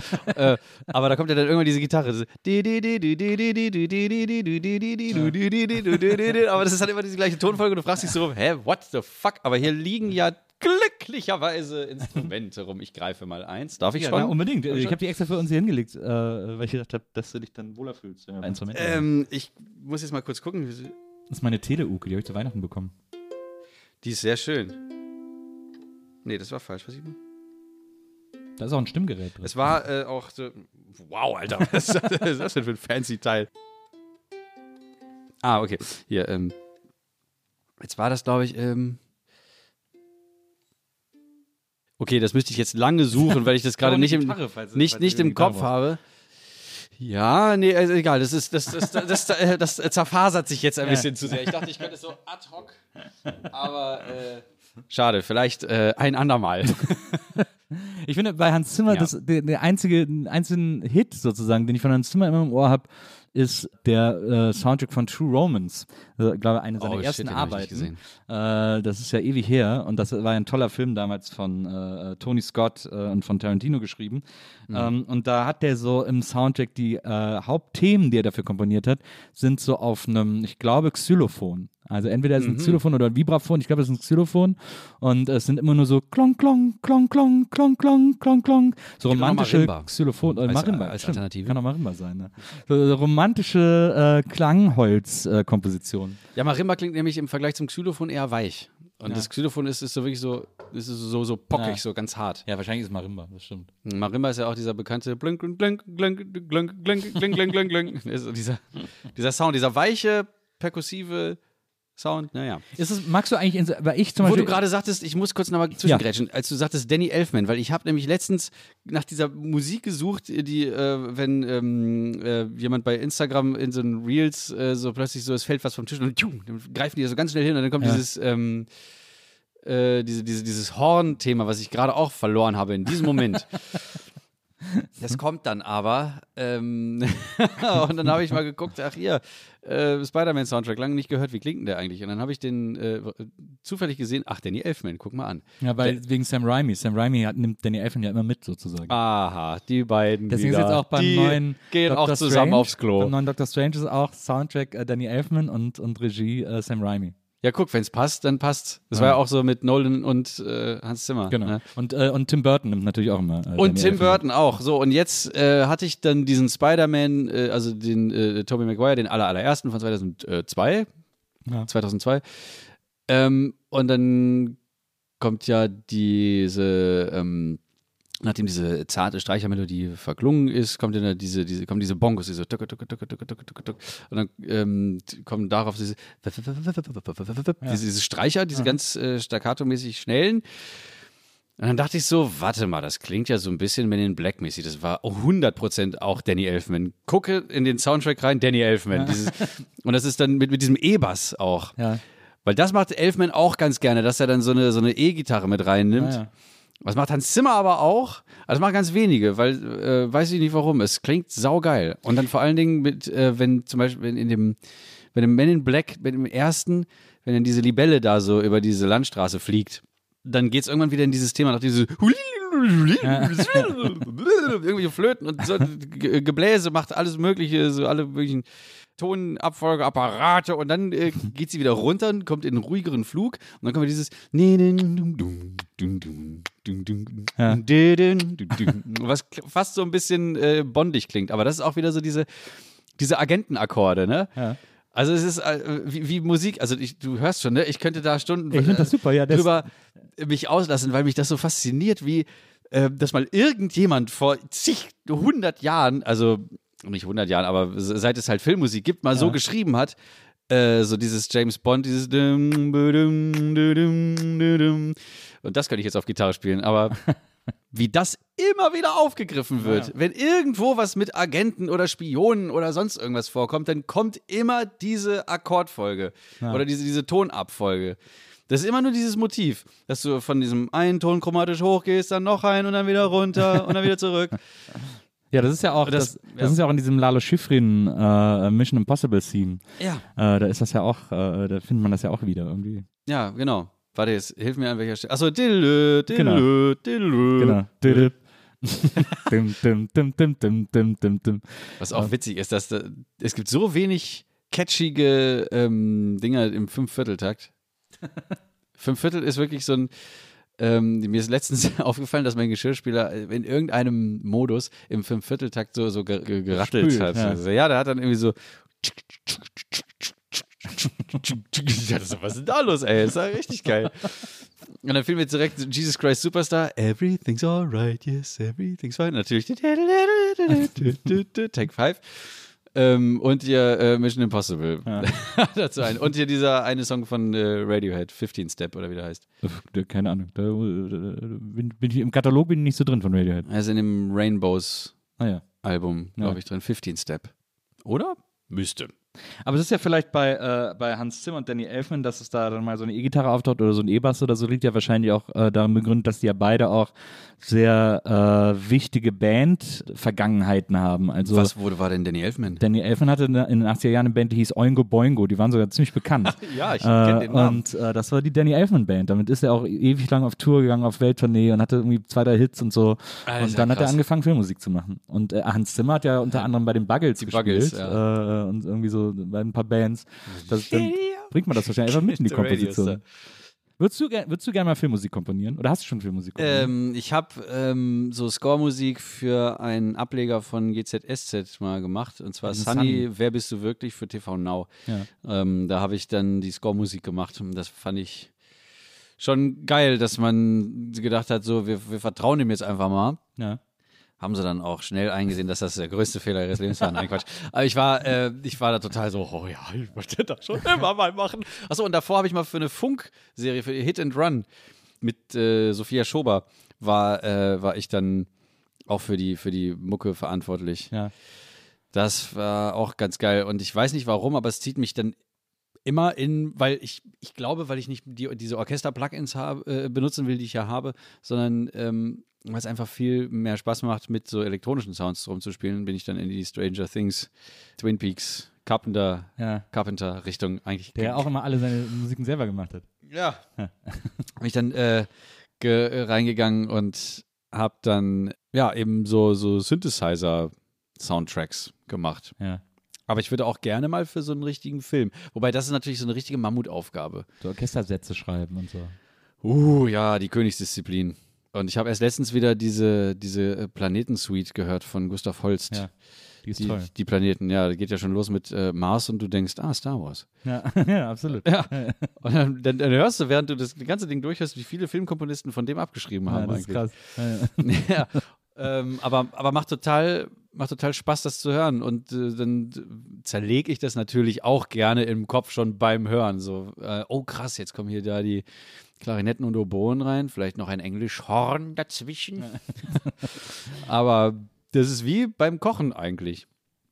Also Aber, aber kannst du Musik noch hören, ohne sie auseinanderzunehmen? Mm, ja, das geht auch noch. Es geht äh, sogar immer häufiger. das ging früher nicht so. Da, da, da war ich sofort so. Ähm, es hat sich schon mal jemand bei mir beschwert, als ich gesagt habe: Boah, geil, hast du die Gitarre gehört? So, Mensch, halt doch mal den Rand, hör doch mal einfach nur die Musik. Und dann hatte ich so: Ja, stimmt. Irgendwie. Aber andererseits, nein, lass mich, du Arsch. Ja. Ich bin halt so. Ich höre natürlich auch Musik mit der, mit der gleichen Faszination, wie das andere machen. Bloß bei mir schwingt halt noch dieses, äh, ich will es jetzt nachbauen mit. Ja. Ich finde das auch faszinierend. Ich mache das auch wahnsinnig gerne, dass ich ganz bewusst versuche, einzelne Instrumente, Stimmen, also immer rauszuhören, so, weil das ein totaler Zugewinn ist, Mhm. zu kapieren, wie Songs strukturiert sind und so. Ja, also komplett. Das hilft ja auch dann für, für meine eigenen Kompositionen zum Beispiel. Habe ich von Prince, boah, Ist was er, das? ist er dein großer Lieblingsmusiker? Boah, ja, also Prince, sorry DJ Bobo, aber Prince ist dann doch nochmal äh, Aber eine bei, bei. Prince ist immer, ich, äh, eine meiner besten Freundinnen ist auch riesengroßer Prince-Fan. Die verehrt den, liebt den total und so. Mhm. Ich finde viele Sachen von dem gut. Ich habe aber nie geschafft, mir den so richtig zu erschließen, weil ich den immer so, weil der so viele Phasen hatte äh, die, und ich finde es oft so sperrig, was der macht. Ich finde auch nicht alles geil, ja. aber, aber so, ähm, ja, weiß ich nicht. Also es gibt schon, Was ist so deine Lieblingsphase von ihm? ähm, das ist eine sehr schwierige Frage. Ich mag auf jeden Fall ähm, die, die, die ersten, warte mal, was, die, die, nee, nicht das erste Album, sondern das zweite, das äh, Self-Titled, was Ja. auch Prince heißt, ne? mit diesem blauen Hintergrund, wo der Oberkörper frei so Mhm. Bisschen verträumt, so in die Kamera schaut. Mit I Wanna Be Your Lover ist das, glaube ich. I so, Wanna ne? Be Your Lover und dann kommt ja äh, Sexy Dancer als dritter Genau. Track. Und dann Candy ist da, glaube ich, auch drauf, dieser Rocksong. Nee, Ist okay. Bambi. Äh, Bambi. genau, Bambi heißt Candy. das. Aber, Bambi. aber Sexy Dancer hat diesen Outro-Jam. Mhm. Und wonach er, er singt also schon lange nicht mehr, aber die Band jam, also die Band, also er selbst Ja, ja, er hat ja alles eingespielt, glaube ich. auf ja, er hat alles Ja, selbst eingespielt, produziert und komponiert und so. Auch Wahnsinn, mit 23 oder wie alt er war. Ja, 82, nee, 80 kam das Album, glaube genau. ich, raus. Ja, genau. so. Und ähm, das hat mich total inspiriert, das selber zu machen. Und dann so diese, diese ganz spartanischen Einsätze von einer Gitarre, mal hier kommt irgendwie so ein kleines so und, und da macht das Klavier so und so und äh, Bass und Schlagzeug gehen aber durch und es ist ein Ding und es geht so lange weiter, bis dann der Engineer sagt, so jetzt keinen Bock mehr, ich ziehe jetzt den Fader runter. Und das finde ich richtig, richtig geil. Und natürlich auch, wie er, wie er mit, ähm, mit so, ähm, mit den Emotionen spielt im Sinne von Akkorde baut, Harmonien baut, Ja. Kadenzen, wie der, wie der Fachmann sagt. Kadenz, ist das nicht, das ist nicht diese Familie, die eine Reality-Soap hat in äh, Amerika? Okay, jetzt, Äh, ich wollte jetzt auf die Kardashians kommen, deswegen. Ach so. äh, kompliziert gedacht. nein, nein. Komplizierter Dad-Joke. Ähm, aber, Ja, das schon her. aber Sexy Dancer ist ja äh, dieses, dieses Auto, ist doch dieses mit diesem Genau. bip, bip, bip, bip. Wo das Mhm. ist, ja. Und dann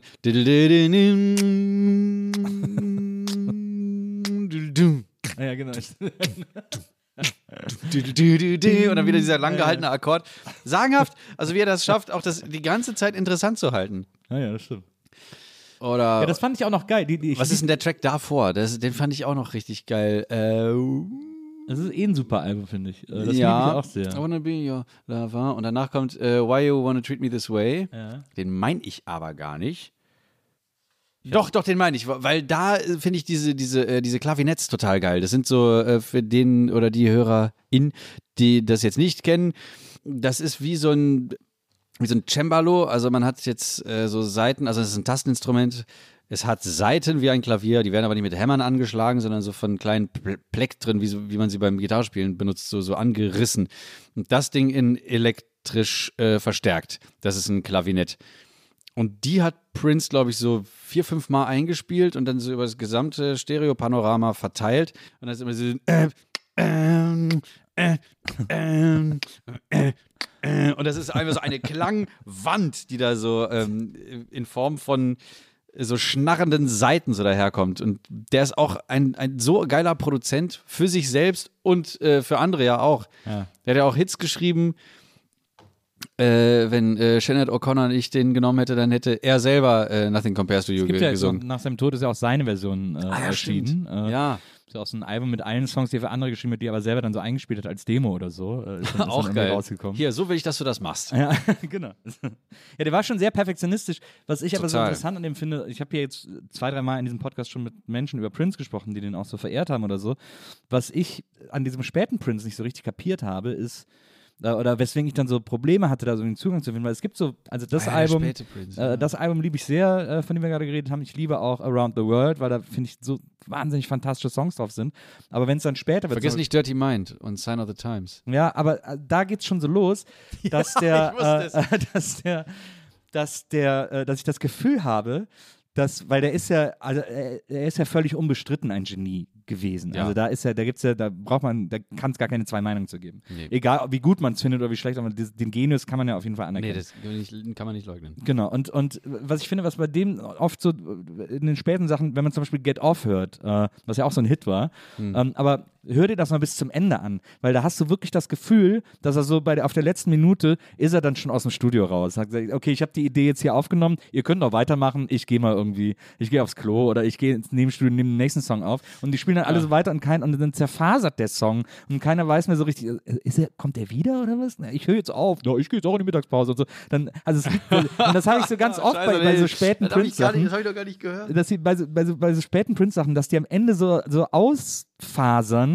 weil er irgendwie das, weil ich das Gefühl habe, dass er im Song das Interesse am Song verliert. weil er die Idee sozusagen aufgenommen hat, dann, okay, alles klar, ich, äh, ich muss weiter irgendwie so. Aber das ist schön zu hören, dass auch er das hat, weil ich habe das ständig. Wenn ich irgendwas aufnehme, ich habe dann so ein, ja, okay, so bis hierhin und dann speichere ich das ab und dann, dann verrottet das auf irgendeiner Festplatte. Aber er hat es dann äh, während der Recording-Session Er verrotten lassen verdient, schon. er hat damit Geld verdient. Drecksack. Äh, ich finde, das- du bist ja, also Funk ist ja schon so Ich eine- achso, äh, die, Ja. um nochmal ganz kurz Ja, ja. diese späte, äh, späte Phase aufzuholen mit diesen, diesen drei Alben. Ähm, wie hieß denn das? Äh, Artificial Cage oder Artificial Age? Ähm, entweder Cage oder Age. Das ist das, wo, wo auf dem Cover so, so diesen, diesen riesigen Afro hat so, und, und der diese, ganz- diese, also der- diese der äh, Final Third- Prince sozusagen. Der, der Third Ja, ja. Eye äh, hat, er doch, Brille. die, hat er sich denn sogar Third Eye genannt mit dieser Band, mit diesen Third Eye Girl gab's noch. Genau. Ja, auch krass. Ida Nielsen am Bass. Wahnsinn, ey. Also, wie kann man so funken? Naja. Ja, da hat er auf jeden Fall wieder so zurückgefunden, finde ich. So, So, und da gab es ja diese eine Single-Auskopplung und das war die erste Single von ihm auf Spotify überhaupt, Ja. Stare.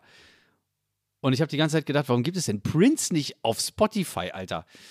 Ist da, hat Warner da irgendwie wieder die Schmiergriffel nicht, von, haben die wieder irgendwie ihn verärgert? Ja. Übrigens, das Love Symbol-Album finde ich auch so, so 50-50 geil. Naja. Dieses My name is Prince oder so. Das, naja, aber, aber dann äh, Sexy Motherfucker, direkt der zweite Song so danach und dann, das ist ja so zwei Welten. Ey. Ja. Und dann kommt äh, irgendwann dieses, dieses Blue Light, was ich super geil finde. Oder To the Nines oder Love to the Nines heißt ja, glaube ich, der Song. Ja. Auch abgefahren und den Rest in. Ja, da waren, immer noch, da waren immer noch gute Nummern dabei. Ganz schlimm wurde es ja dann so äh, um die Jahrtausendwende. Also da dieses Rave On to the Year 2000 gab es ein Album, ich glaube, das ist 99 rausgekommen. Das ist wirklich, auch wenn man das heute noch hört. Ja, und auch wenn man- 1999 konnte er nicht nochmal machen. Naja, aber es ist wirklich richtig schmerzhaft. Äh, äh, also es ist, wenn du das hörst, das war schon veraltet, als es rauskam. Also so die Sounds, die er benutzt und wie er da komponiert und dann versucht er so Four to the Floor zu machen und so. Das ist ganz, ganz schlimm. Er hat auch einen Song mit Gwen Stefani da drauf und das, das tut alles weh an diesem, an diesem Album. Schade. Aber jedenfalls kam dann Stair und jetzt äh, knüpfe ich schon an die Frage, die du gerade schon fast gestellt hättest. Ähm, nämlich als Stair rauskam, habe ich so gedacht, wow, was ein geiler Funk einfach. Das ist wieder so basic, das ist wieder so zurück zu allem, aber diesmal eben wieder mit Band und nicht äh, mit, mit Drum Machine oder so mit, oder mit Synthes. Das war ja diese, diese Bassline, die einfach, so eine Bassline zu schreiben, ist einfach so schon, das ist Königsklasse. Ja. Also dieses bum, bum, bum, dip, dum, dum. Und dann wiederholt es sich. Ja. Und dann bis zum Schluss ändert es sich nicht einmal. Und dann kommt die, dann kommt die Drums auch, dass er dann irgendwie dieses dum, pf, dum, pf, dum, pf, dum, pf. Ja. Also diese, dieser kleine, der- der- dieser kleine Holperer da drin. Und das ist so bestialisch am Grooven. oh, ja, Funk ist einfach meins. Funk, Funk und Soul auch. Also Soul, Funk, Jazz auch. Also, ja. aber bei Funk habe ich das Gefühl, dass du. Es, Also es, schwarze Musik hauptsächlich. ich finde, es gibt immer so zwei. Also, es, natürlich ist Funk in 12.000 äh, Unterkategorien eingeordnet. Aber ich finde, es gibt erstmal so zwei Überkategorien von Funk. Und das ist einmal so Dirty Funk und Clean Funk. Es gibt so diesen ganz clean. Funk. Und, das, und ich habe das Gefühl, dass du so Fan von diesem super clean Funk bist. Ja, der, auch. so, der so sehr präzise produziert ist, der so, wo alle Instrumente auch sehr clean klingen äh, Mhm. und alles sehr so äh, sehr auf, on point äh, produziert ist irgendwie so. Ja, ja, Das ist so das also- Gefühl, dass da habe ich so das Gefühl, dass weil es gibt ja es gibt ja auch so Funk wie die Funk zum Beispiel, äh, wo das fast eine wo der Funk fast eine Punk-Energie hat im Grunde genommen. Das finde ich auch mega wo die, geil. wo die Instrumente auch super aggro aufeinander losgehen, so gefühlt irgendwie. Sowas Ja. gibt's ja auch. Also, ähm, ja, Stair wäre das eine, wo alles so, so ganz clean aufgenommen ist, aber natürlich, aber es darf ein bisschen klippen.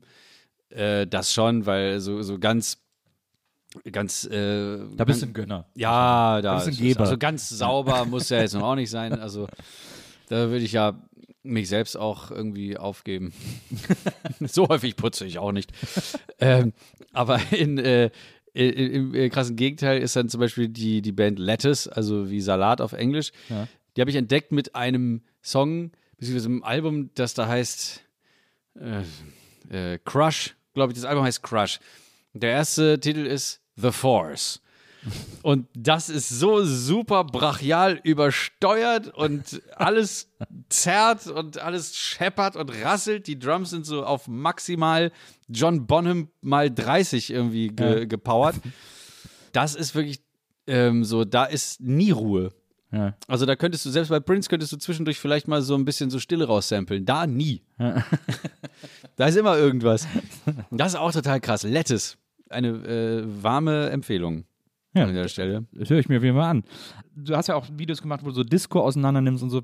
Ich bin ein riesengroßer Disco-Fan zum Beispiel. Die Liebe. Ja, ja, ich auch. Ich, ich finde das. The Brothers Johnson. Ja, und da gibt's, es gibt ja so viel und damals hat ja, hat ja jede Band, die Disco gemacht hat, irgendwie, also die man auch heute gar nicht mehr kennt, die vielleicht auch nur eine Platte gemacht haben oder so, aber trotzdem Mhm. The immer ein, Whispers oder so. Ich, ja, ja, Whispers haben wir, glaube ich, sogar relativ viel gemacht. Ja, also, irgendwie.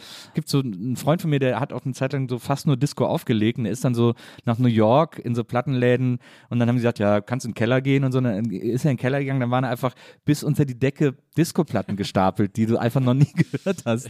So, und, aber trotzdem hatten die ja immer so einen Produktionsaufwand, weil sie immer Streicher im Studio hatten, weil es Oh, damals ja, einfach auch noch gar das- nicht, äh, äh, nicht samplebar war und so.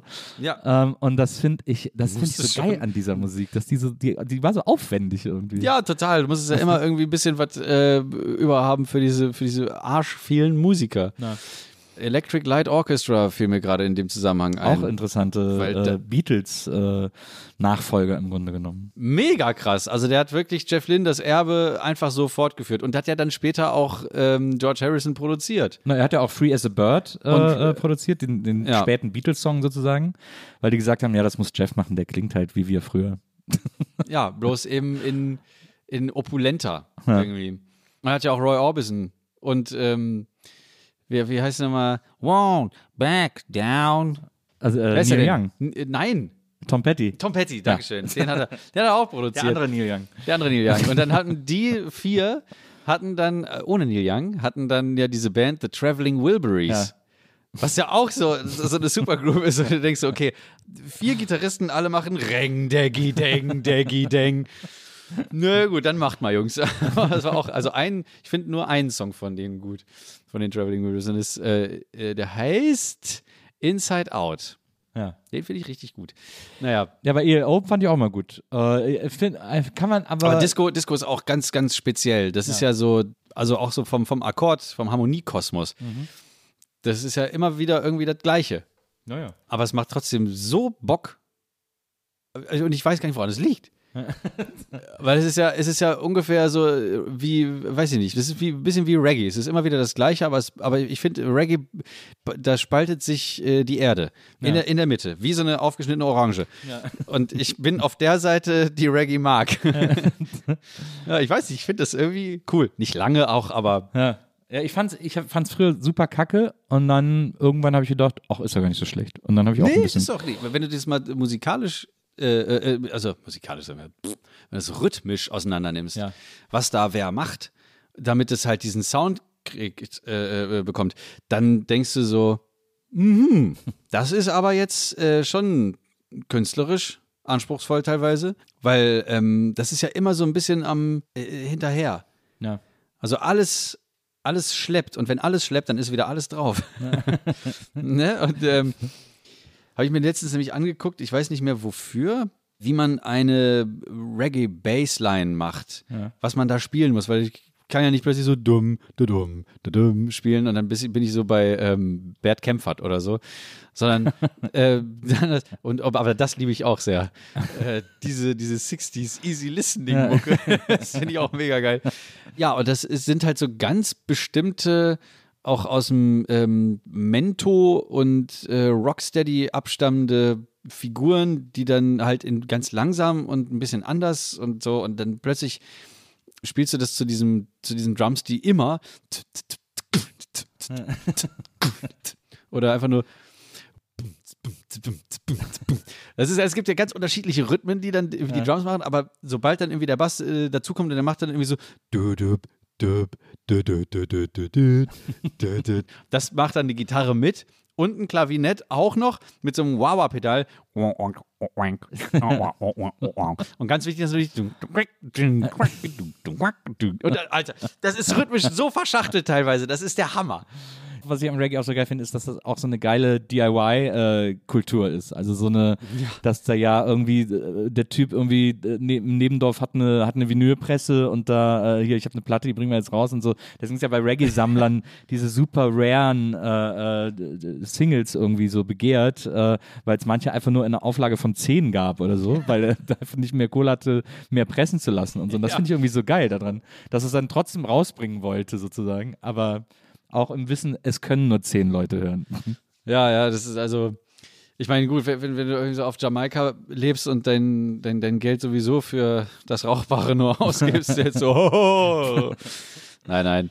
Aber es ist ja schon auch, weiß ich nicht, stelle ich mir halt so, weil, es ist ja so eine, so eine eher Volksmusik da vor Ort. Also das zählt ja zu, zu diesen traditionellen. Ähm, Das ist so wie ähm, Blackfoes in Köln eigentlich. ja, so ungefähr. Ich wollte eigentlich sagen, wie äh, äh, Polka für, für Osteuropa. so, ne, das ist halt so ein, das ist halt so ein traditionelles Ding. Ja. Äh, Ja, würdest du jetzt ja denken, so wer, wer, wer solche Musik macht, hat jetzt nicht so viel Kohle, um dann Ja. da so in so mega Produktion zu stecken und dann so eine Auflage von äh, 2000 Platten irgendwie rauszubringen.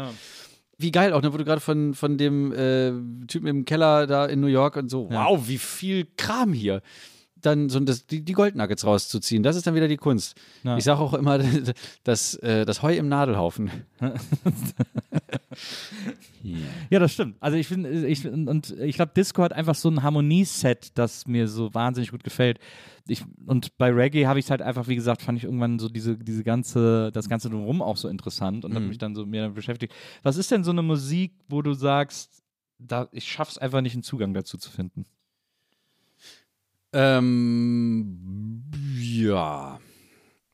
Ähm, Gibt's die überhaupt? Björk, Interessant. würde ich jetzt, also beziehungsweise ich habe noch nicht so viel Björk gehört, aber die wenigstens was. Doch, nein, nein, das kann man auch nicht so über den Kamm drüber, weil es ist, es ist schon geil gemacht, es ist schon irgendwie interessant, aber Musik, die wo ich gar keinen Zugang zu habe, ich weiß nicht. Ich habe, glaube ich, noch nicht alle Musik gehört, um das sagen zu können. Ja. Aber du, aber gab es irgendwas, wo du gedacht hast, so, boah, nee, kann ich einfach gar nicht mehr Noisecore. Das ist auch was, wo ich denke, so, yo, Jungs, chillt mal. Aber es ist ja, ja, sag das mal einem Punk, weißt du? Hast du dich schon mal mit Death Metal beschäftigt? Ja. Und, Es, es, gab, es gab eine Metal-Phase in meiner Vergangenheit. Wirklich? Ja, ja, ja, klar, mit 17, 18, 19 oder so. was waren so deine Lieblings-Metal? Äh, ich habe ich hab also System of a Down alle Alben rauf und runter, kreuz und quer gehört äh, und Korn auch, also die Alben, die sie bis dato hatten. Und nach diesem, nach diesem Untitled-Album haben sie sich verloren. Ja, wir hatten zuletzt, hatten wir, ich mache ja so einen äh, Podcast mit zwei äh, Freunden zusammen, Gäste des Geisterbahn, da hatten wir zuletzt eine Diskussion über Korn, als mein lieber Freund Donny äh, dann äh, diesen Part nachgemacht hat von diesem Korn-Hit, wo Herm und ich uns beide nicht mehr dran erinnern konnten, wo er dann, es gibt doch diesen Hit, ich vergesse mal irgendwas mit Bullet oder so. Äh, der große Korn-Hit mit dem Video, wo er in diesem Raum steht, wo so überall Ach so, ah, du meinst sind. wahrscheinlich dieses Bum, da, da, Genau, da, genau. da. Das ist äh, Freak on a Leash. Ja, Freak on a Leash, genau, das war's. Und äh, dieser Part, der ist natürlich äh, ikonografisch für. Äh, Aber Korn. Wahnsinn. Ja. Genauso wie, das hat er ja schon vorher gemacht, der Jonathan Davis. Der, ich weiß auch nicht, wie er das macht mit seiner Stimme. Es ist sagenhaft und es gibt, oh Gott, ey, welches Album war es? Es müsste See You on the Other Side, glaube ich, gewesen sein. Und da gibt es den Song Twist. Und der geht ja schon so. Und, dann geht das den ganzen Song bis auf diese Hook, die immer so. Twist, Twist, Twist. Ja. Ja, genial. Bisschen Fantasiesprache. So wie Celentano ja auch Fantasie Englisch gesungen hat äh, in den 60ern. Also wirklich? Ja, der hat äh, auf mehreren Platten hat er so, der also Englisch war halt cool, Ja. aber er konnte das halt nicht. Super cool, ja. Und deswegen hat er immer so, es gibt, also es gibt so einen Song, hat in letzter Zeit auf, auf Insta und überall so die Runde gemacht aus den, aus den frühen Ja. 70ern, der heißt Misencoli, Misencoli Rentitantulo oder so ähnlich. Und das ist einfach nur so in Fantasie-Englisch gesungen. Und dann äh, haben so Leute dazu geschrieben, so ja, das, er hat da damals eine Wette gemacht, ob, ein, ob ein Song in Fantasie-Englisch charten könnte. Das stimmt aber nicht ganz, weil der hat das immer weitergemacht. Es gibt auf jeder Platte äh, mindestens einen Song in Fantasie-Englisch von ihm. Deswegen, es gab, meine Freundin und ich haben früher immer gerne so eine Platte aus den 80ern äh, gehört, wo auch so ein Song drauf ist, wo er immer singt, You Mahama Hard, you just stand. und davon immer, You Mahama Hard, you just stand. Ja, du bist hammer, hammer hart. Ja, wahrscheinlich. Also, Aber äh, ja, Fantasiesprache, immer, immer sehr, sehr gut äh, zum Singen. ich dachte, dass die einzigen, die das gemacht haben, waren äh, Last Ketchup. ja, weil da die ist ja, äh, aber die haben ja auch äh, Sugar Hill Gang eigentlich Ja. äh, Ja, de ja, deswegen. Das, das war ja auch so, so nach, nach Gehör gesungen. Ja. Also ge gesprochen eigentlich mehr.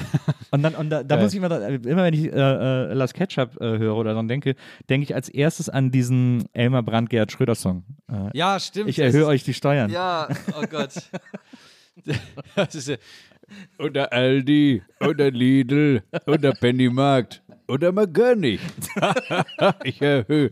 Ja, das ist natürlich, das war ja ganz, ganz großartig. Elmar Brandt. Ist eigentlich, Was ich war finde, der eigentlich? keine Ahnung. Aber man muss auch sagen, das Sprachimitatoren, abgehakt, Elmar Brandt, egal. das Sprachimitatoren-Game, das, also Leute, die quasi da ihren ganzen Euro drauf gesetzt haben, das ist ja eigentlich für niemanden richtig gut ausgegangen. Selbst ich habe mehrere Standbeine. Ja, ja eben. Also das, ich glaube, das ist, da kann man sich nicht drauf verlassen. Ich meine, also, guck dir Jörg Nee. Knör an. Der hat sich zuletzt, hat er in einem, oder zuletzt vor zwei, drei Jahren, hat er in einem sehr emotionalen Facebook-Posting gesagt, warum er jetzt aus Köln weggeht, weil seine Oh, Kunst dann nicht gewertschätzt wird. Oh nein, der arme Ja, das war wirklich sehr, es war, war sehr tragisch. Ja. Und es lag vielleicht, ey, vielleicht hat sich niemand getraut, ihm zu sagen, zu Jörg, zehn Jahre nach ihrem Tod muss man vielleicht auch nicht mehr Inge Meisel nachmachen, Oh, weil Mann, wir sind ey. alle so ein bisschen durch damit, auch mit Helmut Kohl und so. Ja, obwohl Ähm, es witzig also- ist, wenn er einfach dann äh, so, Entschuldigung, sind Sie von Spiegel TV? Siehst du, es witzig. Nee, ich ich finde es so, so witzig, weil ich mache auch immer, ich mache auch immer Helmut Kohl nach, aber ich kann es nicht. Aber ich finde es mega witzig, es trotzdem zu machen. Na, was machen Sie denn da? So mache ich den immer nach. Also sie sitzt so da in der Nacht und schaut sich die Sterne an. Ja. Du wie so ein riesiger du bist doch, Ochsenfrosch. du, du bist ja, äh, 90 geboren. Richtig. Du hast doch Helmut Kohl gar nicht mehr miterlebt. Überhaupt nicht.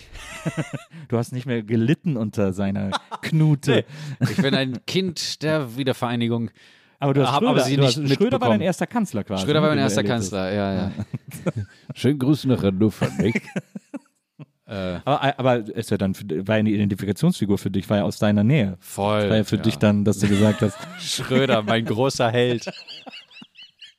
Stell dich doch nochmal am, am Kreml ans Fenster und falte die Hände. Danke. das war seine Frau. Das Ja, war, ja, äh, aber er hat es wahrscheinlich vorgemacht. Ma, ma, ma, Hier, mach mal so. und dann hat er ein Foto gemacht. ich habe mir, als ich, als ich gelesen habe, dass du mit 14 angefangen hast, Stimmen zu imitieren, habe ich immer gedacht, dass das vielleicht auch so ein bisschen so ein Klassenclown-Move äh, gewesen ist, dass da irgendwie in der Schule Könnte man denken, aber ich glaube, ich habe ich hab daran jetzt nicht Weil so ich war immer Klassenclown, Doch, doch, natürlich. Oh mein Gott, jetzt fällt es mir wieder wie Schuppen aus den Haaren. Ich habe für eine Mitschülerin, weil die das so wahnsinnig toll fand, habe ich dann immer äh, Michael Mittermeier nachgemacht. Wirklich? Und da habe ich dann so hingestellt äh, und, und irgendwie immer dieses, wenn du heutzutage einen Fußballspieler siehst in Großaufnahme, dann spuckt er. Aber hey, spucken nicht wie wir normalen Menschen so tuff, pui. Nein, von den Zehen hoch. Und so, diesen ganzen, Stimmt, ich erinnere mich an die Nummer so wurde. Luther Matthäus geboren. Der war auch zuletzt hier, Michael Mittermeier. Ach gut. Nicht, nicht Lothar Matthäus. Äh, ja, äh, ich wollte gerade sagen, beide. Michael, Michael Mittermeier war hier und hat, äh, in, hat eine Stunde lang dich nachgemacht. ja, das, Nee, äh, das ehrt ihn und mich sehr. Aber sag mal, was ist denn. Äh, Wie wir haben ja jetzt gesagt, mehrere Standbeine. Du hast jetzt auch schon so ein paar Synchronjobs gemacht ähm, Mhm. äh, für, äh, für Filme. Kleine muss man dazu sagen. Also ich habe jetzt keine Hauptrollen, Ja. sondern äh, immer so, Ist auch so winzige Nebenfiguren. Aber ich habe mich trotzdem äh, sehr dankbar gezeigt darüber, dass ich überhaupt äh, hier, ne? Aber ist ja auch, Kinder, ist glaube ich hallo, auch eine ganz, ist glaube ich auch ein ganz komplizierter, kompliziertes Berufsfeld, um da so einen Fuß in die Tür zu kriegen. Ich habe letztens, als ich bei diesem äh, Kindermusical war, da war hier von meinem äh, Freund, der da auf der Bühne stand, noch eine Freundin zu äh, Gast im Publikum, wo sich dann rausstellte, dass die auch synchron spricht. Den Nachnamen habe ich jetzt nicht parat, aber die hatte gesagt, dass das teilweise so ist, dass du am Abend vorher für den nächsten Tag am Nachmittag dann, äh, dann Bescheid bekommst, dass du zu erscheinen hast. Ja. So. Und wenn du das nicht schaffst, dann bist du einfach raus Oh, aus wenn, der wenn du das nicht schaffst, dann ist es, äh, dann ist das nicht. Und vor allen Dingen ist es immer gerne gesehen, wenn du eine dreijährige Schauspielausbildung im Rucksack hast und oder in die in eine langjährige Ahnenlatte von Synchronsprecherdynastien hineingeboren worden bist.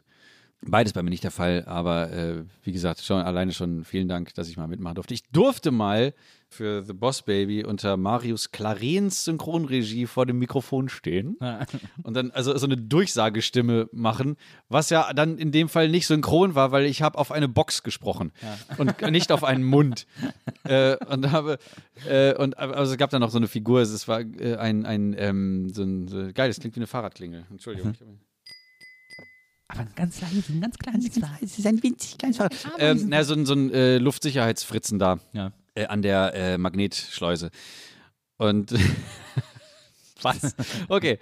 ähm, und Marius Claren saß halt dann da in der Synchronregie. Marius Claren ist die deutsche Stimme unter anderem von Do Toby Maguire. Ah ja. Ja. Toby McGuire auch ein wahnsinnig unangenehmer Typ. Wirklich? Ja. So. Hast du den so- auch hier gehabt? Nee, den habe ich hier, aber, aber äh, es gibt so eine, äh, so eine Frau, da gibt es auch ein, die hat auch ein Buch geschrieben, das ist sogar, glaube ich, verfilmt worden von, Oh ähm, von, wie heißt er?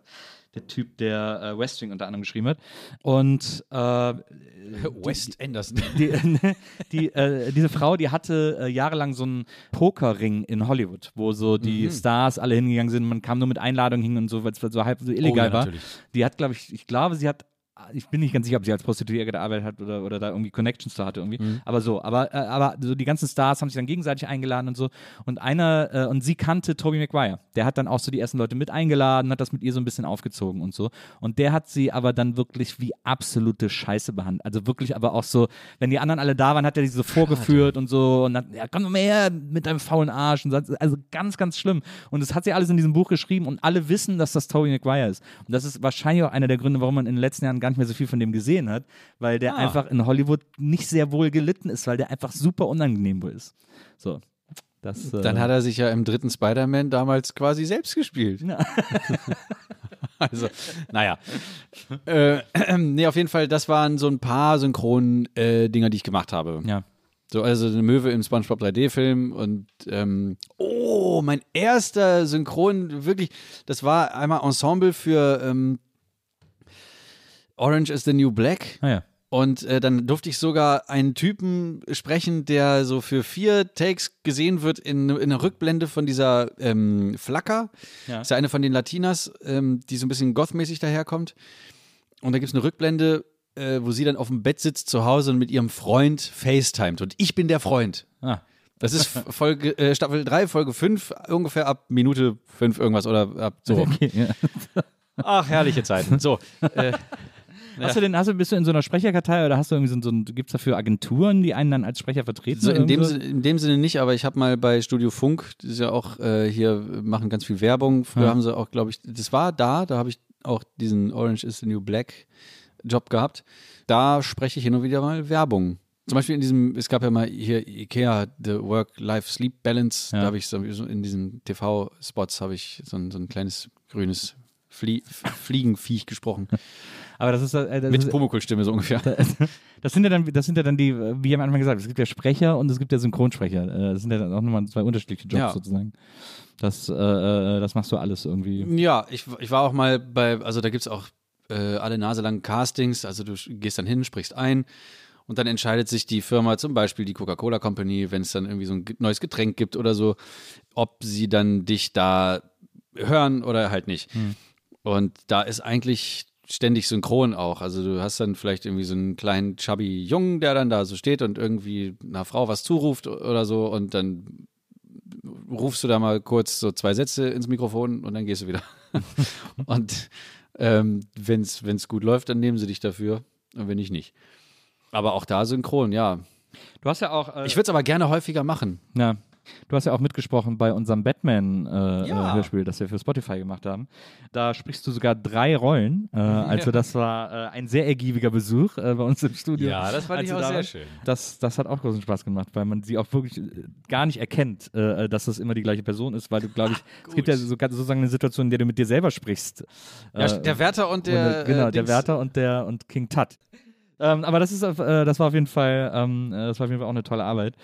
Ähm, Danke. Ist Fand ich auch super bei euch. diese, diese YouTube-Videos, die du machst, ne? Ja. Das ist ja schon, es gibt ja unterschiedliche Kategorien. Du machst manchmal, äh, baust du komplette Songs nach, Mhm. manchmal äh, machst du in 10 Minuten einen Song, dann auch zu einem Oberthema, aber bastelst Ja. den so, sozusagen in 10 Minuten. Genau. Ähm, und dann gibt es auch sowas, wo du so äh, äh, Musik erklärst, beziehungsweise es gibt auch etwas, wo du- so Reaction-Videos, wo die ZuschauerInnen dir eigene Songs schicken können und du hörst Mhm. sie dann an und sagst irgendwie, oh cool, und was du daran interessant findest oder was du daran irgendwie nicht so interessant findest oder was man besser machen könnte oder so. Ja.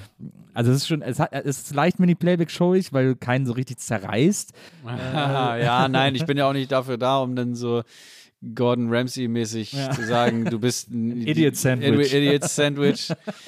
äh, sondern ich versuche dann schon konstruktiv zu sein und dann, ich glaube, in der in irgendeiner Folge, die entweder liegt die noch äh, bei mir zur Abnahme oder ich habe nämlich jemanden, der für mich schneidet. ähm, oder die ist schon gesendet worden, wo ich gesagt habe, Leute, macht irgendwie mehr Hooklines, ma- macht irgendwas rein. Weil ähm, am Ende, ne, da landen wir jetzt wieder bei dem, was ich ganz am Anfang gesagt habe, in dieser Funktion, in der ich mich eher so als, als Dozent, jetzt nicht Mentor oder so, aber doch Ja. irgendwie so als Unterstützer ähm, des kreativen Prozesses vielleicht äh, unangemessenerweise sehe, dass ich dann sage, hier, versuch mal so und nicht sage, das ist schlecht oder so. Ja, Weil ja. das kannst du sowieso nicht sagen, weil das geht nicht bei Kunst. Ja. Ich kann nur sagen, versuch mal das anders zu machen. Äh, oder so. Aber nicht so, dadurch wird es besser oder sowas. Aber du machst ja, Naja. einen Aber YouTube- YouTube-Kanal machst du ja schon wirklich seit Ewigkeiten. Mhm. Aber es ist halt auch sehr aufwendig. Es ist ja sehr zeitaufwendig, es ist auch sehr arbeitsintensiv, Mhm. was du da machst. Manche Sachen sind gesponsert, äh, dann gibt es sozusagen einen klaren Auftraggeber, aber vieles andere machst du ja einfach für den, für den Kanal, für den Channel. Äh, Mhm. Glaubst du, dass, nehmen wir jetzt mal an, dass jetzt die Synchronkarriere richtig losgeht äh, oder du, keine Ahnung, irgendwas mit Musik, äh, äh, ähm, beruflich äh, irgendeine Filmmusik schreibst oder so, Ja. dass diese, den Aufwand, den so ein YouTube-Kanal bedeutet, den kann man doch quasi nicht immer aufrechthalten, oder? Hm, ja, es kommt drauf an. Also ich habe ja jahrelang den Job einer zehnköpfigen Fernsehcrew gemacht. Ja. Also ich habe, also von, von äh, Vorbereitung, weiß nicht, irgendwie so für mich selber das Konzept habe ich jetzt so nie geschrieben, das war immer in meinem Kopf, aber den, den Song vorproduzieren, ich habe Kamera gemacht und Licht und manchmal hatte ich auch Hilfe von hier Steven von den Space Rocks oder von anderen Freunden, die äh, Kamera machen. Dann hinterher das Editing, also äh, Schnitt und weiß nicht, ähm, Ton, den ganzen Bums und dann natürlich auch noch dann die, noch die Social. Media, genau, Ja, die genau. Social Media Abteilung, also auch das, die Bewerbung, die Distribution Mhm. und den ganzen Rattenschwanz, das ist schon sehr anstrengend und zeitaufwendig. Aber wenn du dann ja, sagen wir mal, genug verdienst, auch mit so ähm, Placements oder so, dann kannst du auch sagen, ich möchte jetzt äh, einen, jemanden einstellen, der für mich die Videos schneidet. Das bedeutet im Umkehrschluss, ich habe viel mehr Zeit, mir neue Sachen auszudenken und ähm, habe auch viel mehr Zeit dafür, mich kreativ, äh, also auf die kreativen Sachen Ja. äh, einzuschießen. Aber du musst die Person natürlich auch erwirtschaften, sozusagen. Ja, klar, das kommt dann dazu. Das muss man dann wissen und dann äh, eben berücksichtigen. Ja, und dann war es halt auch schon. Aber ich habe jetzt, also über mich ist, äh, ist die dann sowieso nicht eingestellt, sondern über, über mein Management. Aber. Ja. Ähm, Aber das- ich meine, das muss man- ja, das das, Einzige, was, quasi. Äh, ja, genau. Das Einzige, was ich dann machen muss, ist mir das dann angucken und dann sagen, ich möchte gerne das und das anders haben. Oder, ja, geil, jetzt bau mir ein Thumbnail. Los, Knecht. Aber ist das, gibt dir das sozusagen die nötige Freiheit, um zu sagen, äh, um auch zu sagen, ja, das werde ich einfach immer so mitlaufen lassen, weil das ja auch sozusagen Ja. Werbeeffekt hat äh, für mich als, als Künstler und so Ja, weiter. ich habe jetzt zum Beispiel auch bei, ähm, bei der, bei der, ähm, bei einer Neuauflage äh, von, von einem, äh, ich weiß nicht, ob ich, ob ich das so nennen darf, weil das wird ja nicht so heißen, egal. Also äh, Switch, es wird ja eine neue, ne, habe ich äh, auch mitgedreht. Und äh, genau zwischen zwei Drehblöcken hatte ich dann kurz Zeit, mal nach Berlin zu fahren und da dann, äh, ich glaube, fünf Videos vorzuproduzieren. Krass. Also in, äh, in vier Tagen habe ich fünf Videos dann vorproduziert und aufgenommen, die dann ähm, geschnitten worden sind und ich habe dann die entsprechend, also ich habe jetzt nicht jeden Tag gedreht, das Ja, ja. äh, geht auch gar nicht mit den Si- Silikonmasken, da die Haut muss sich mindestens einen Tag erholen können von dem äh, zugepappt sein. Ja. Äh, und dann habe ich eben, wie gesagt, diese Videos äh, produziert, habe die dann, äh, die Schnittfassungen dann so, so abgenommen. Und so konnte ich dann auch über diesen Zeitraum, also wo ich nicht konnte, weil das, ne, wie du sagst, es, es kommt jetzt irgendwie die große Synchronkarriere oder es kommt jetzt die Konzerttour und jetzt geht's plötzlich los oder die, die Vorbereitung derer. Oder wie in dem Fall eben die große Fernsehproduktion. Und da habe ich dann was vorproduziert. Und das geht dann auch. Es geht nicht so lange. Irgendwann gehen auch die vorproduzierten Videos dann zur Neige und dann musst du dann wieder nachlegen. Theoretisch lassen sie sich aber relativ schnell produzieren. Ich bin aber jemand, der sich, der sich da viel Zeit für lässt und ich mag das auch mir Zeit zu lassen, um ähm, ja, das, das Bestmögliche zu, zu liefern. Ich sage nämlich immer, wer mich bucht, bekommt Marty Fischer Qualität und die, und die ist gut. Guter Slogan. Also- ja, guter Slogan. Ja, und das ist auch, äh, ist, ja, also ich bin ähm, nicht mehr so bescheiden wie früher, wo ich dachte so, ja, nee, komm, das ist, ja, das ist ja jetzt. Ich, nein, ich bin, ich bin schon gut. Ja, Also absolut. kann man, ähm, finde, ja. und ja, wer das als Arroganz missversteht, der hat dann halt äh, Pech gehabt. ja, das ist ja auch, das ist, glaube ich, auch. Äh, ähm, Geh jetzt nicht rum mit so einem Schild um den Hals, weißt du, so ich bin der geilste Produzent oder der geilste Imitator oder sowas. Ähm, das- aber aber, du aber, aber ja schon so diese. Also das, das ja- für sich selbst anzuerkennen, naja. ist auch, glaube ich, ähm, nicht unwichtig. Ja, glaube ich auch. Gerade, gerade wenn man sich so ein Berufsfeld erfindet, sozusagen. Ja, dann, wo es halt äh, auch so viele andere gibt, die, die was ähnliches machen und wo man dann schon mal gehört hat, so, ah ja, okay. Es gibt natürlich Leute, die, die, die jetzt ähm, versierter, besser, ähm, schneller zum Ziel kommen vielleicht oder, oder so, ne? Aber von der, von der Qualität her, also ja, egal. Reiten will ich die ganze Zeit. Warum, warum rede ich von mir, weißt du? Absolut. Äh, komme ich wieder, komme ich wieder auf dich. Ja, Äh, beweihräuchern Sie mich. Du, du hast ja eine Zeit lang auch, ich weiß nicht, ob du das so machst, aber immer so äh, mit äh, Gästen und einer äh, Loopstation, äh, so Loops Ja. gemacht ähm, äh, als, als Videos. Und da wollte ich dich jetzt mal fragen, äh, findest du auch, bei mir ist das in letzter Zeit aufgefallen, dass dieses Loopstation-Ding so überhand genommen hat, dass so viele Leute mittlerweile sich irgendwo hinstellen mit einer Loopstation und irgendwie einmal bum, bum, bum, bum, bum, bum machen und dann da irgendwie noch eine Gitarre drauf spielen und dann sagen so, ah, genial, also was ich hier mit der Loopstation anstelle, ist wirklich, das muss man erstmal machen und so. Äh, ich finde, das ist so, die ist so, so diese Loopstation-Gag ist so ein bisschen durch. Ja, mm, ja, schon irgendwie. Ich bin ja auch jetzt nicht so oft an der Loopstation mehr wie früher. Aber ich finde das immer noch spaßig, das zu machen und ich mache es auch hin und wieder nochmal. Ja, es macht ja auch Spaß zu machen, aber es ist so, das haben so viele so für sich entdeckt als so ein, sie wollen damit irgendwie noch überraschen oder so, oder irgendwie wollen, so wollen das so als besonderes Tool und da finde ich irgendwie, wenn man es nicht so richtig kann, dann wird das schnell cringe. Sehr, ja, ja. Wenn dann so, das, es reicht ja nur, wenn du einmal irgendwie zu spät auf diesen Knopf drückst mit diesen, mit diesen, diesen äh, Fußpedalen, ne, wenn du dann irgendwie, äh, keine Ahnung, so, so ein Bim, Bim, Bim, Dim, Bim, Bim, Bim, Dim, Bim, Dim, Bim, Bim, Bim, Bim, Klick, Ding, Ding, Ding, Ding, Ding, Ding, Ding, Ding, Ding, Ding, Ding, Ding, Ding, Ding, Ding, Ding, Ding, Ding. Und dann versuchst du es irgendwie noch so aufzufangen mit was anderem, was dann so rhythmisch dagegen geht. Und das ist eine Vollkatastrophe. Das ist einfach nur ein Desaster. Das ist, das ist gut. Das wollte ich irgendwie von dir wissen, ob das. Äh, ob das Ja, ich finde das auch manchmal so ein bisschen, also man muss es schon, man, man muss es schon können. Und da, da bewundere ich Marc Rebillet sehr für. Ja, äh, wie der- wir alle, äh, natürlich. Oh, meine Fresse. Also, der, der ist ja so on point und so schnell mit seinen. Also, was. Ich weiß nicht, ob er das vorher probt, was er da Ja, macht. Vielleicht, vielleicht einmal oder so anderthalb Mal so, okay, ja, I got it, I got it. Und dann. Und dann startet er direkt rein in irgendwie so ein so ein so, Gotta get gotta get up early in the morning. Gotta get the fuck up in the morning, you bitch. Dings. Bums. Aber er ist schon also er, er, er, er denkt das- so weit voraus, das ist, es ist einfach überkrass. Und, und dann kann er sich natürlich auch erlauben, so krasse Gäste zu haben wie Erika Badu oder so. Ja. Oder ich weiß nicht, wer, wer noch alles, aber Aber der macht auch Das immer, war- ich finde, der hat auch, was der zum Beispiel ganz oft macht, ist so einen sehr speziellen, schmelzigen 80er RB Soul Beat irgendwie. das stimmt, diese, diese langsamen Dinger. Genau. Da ist, er- da ist er in einem so einem Sound, den der so richtig perfektioniert hat, irgendwie, den er so richtig geil kann. Der hat auch die Stimme dafür. Ja. Wenn der, wenn der so hoch und, und ähm, powernd singt, Ah, ja. ist schon, ist schon geile Klangfarbe. Guter Schmelz. Also der, ja, der Schmelzkäse Revillier.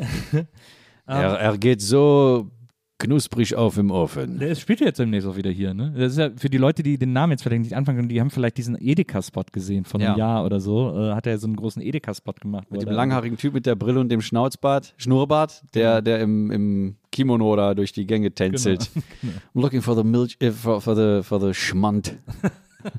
It's where the Milchprodukte are. Mil Milch, I show you. Thank you. Sehr, sehr, sehr gut gemacht. Oder Beardy Man. Das ist ähm, ein englischer äh, Beatboxer und äh, Loopstation-Artist, der ähm, auch mit diesen, mit diesen Boss-Loopstations angefangen hat. Und Ja. dann hat er von, von Korg so äh, Chaos Pads heißen die. Ja, mhm. Hat er quasi so so live in- so filtern kann mit dem Finger. Genau, so. das sind so Touchpads, so, so XY, ähm, parametrische, äh, keine Ahnung. Äh, und davon hat er jeweils, glaube ich, vier Stück gehabt. Und dann noch, dann, dann, kam, dann kamen Sachen dazu, der Chaosillator, auch Ja. von Korg, also so alle möglichen so DJ-Tools und Loopstations. Also da waren so teilweise so, so Bütek-Bauelemente von, von dem so ungefähr so groß wie dieser Tisch hier, voll mit seinen Dingern. Ja. Und irgendwann hat er dann äh, mit der Firma Sugar Bytes äh, eine, eine Software erstellt für sich, die er dann mit fünf iPads bedient und so einem, ähm, so einem MIDI-USB-Keyboard, Ja. Wo halt äh, keine, keine Sounds halt so von sich aus drin sind, so wie in den Loopstations, sondern er, er macht dann ah oder so und dann hat er da so ein irgendwelche Dann Filter moduliert er und, das live und, sozusagen. Und, genau, und Pitch-Shifter, also Tonhöhen, ähm, ähm, Veränderungssoftware, Weichware, wie der Fachmann, ja. Und macht dann, und dann macht er damit den kranksten Scheiß. Äh, also wenn, wenn du wenn du mal irgendwo, äh, der, der tritt, glaube ich, öfter mal im Gretchen auf oder so. Ah, ja. Also früher auf dem Gretchen aufgetreten. Ähm, ich habe einmal eine Show von dem da angeguckt, Alter. Da, dir, das zieht dir die Socken aus und, und schneidet dir noch die Fußnägel. Das ist so krank, einfach diese Show. Dann äh, macht er das als Livestream und das ist so viel, was er mit seinen Händen da auf den auf diesen iPads rumfährt und äh, irgendwie so dann mit, mit so mit so einer wie, wie, wie so eine ähm, Drehbewegung, wo alle Finger auf der Fläche sich so wie so, ein, wie so eine Zauberer, so eine Hexenmeisterbewegung Oder so irgendwie- Iron Man, der hat das auch ja, so, so, der so, Hand eine Drehbewegung ja, ja. mit der Hand und alle Finger machen dann irgendwie so, ziehen dann so irgendwas in die Mitte des iPads und dann kommen da so die, die weirdesten Sounds raus und die geilsten Grooves und dann hat er natürlich auch die volle Kontrolle über sein, über sein Mundwerk. Der ist einfach, das ist so, was, was das angeht, was dieses Live, Beatboxen, A Cappella, Looping, Dingsbums und die Ja. Stimme verfremden mäßig so. ich würde gerne mal an der, äh, an, an, seinem, an seiner Software da stehen. Das ist so mein Held, was das angeht. Da fand ich auch immer den, äh, den, äh, wie heißt er, ähm, der, der Bandleader bei James Corden ist.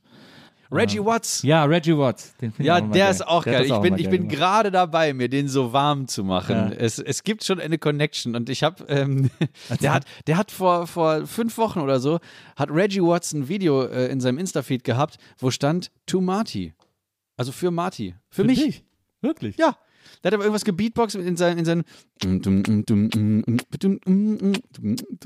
in seiner, Ja. wie er das halt macht.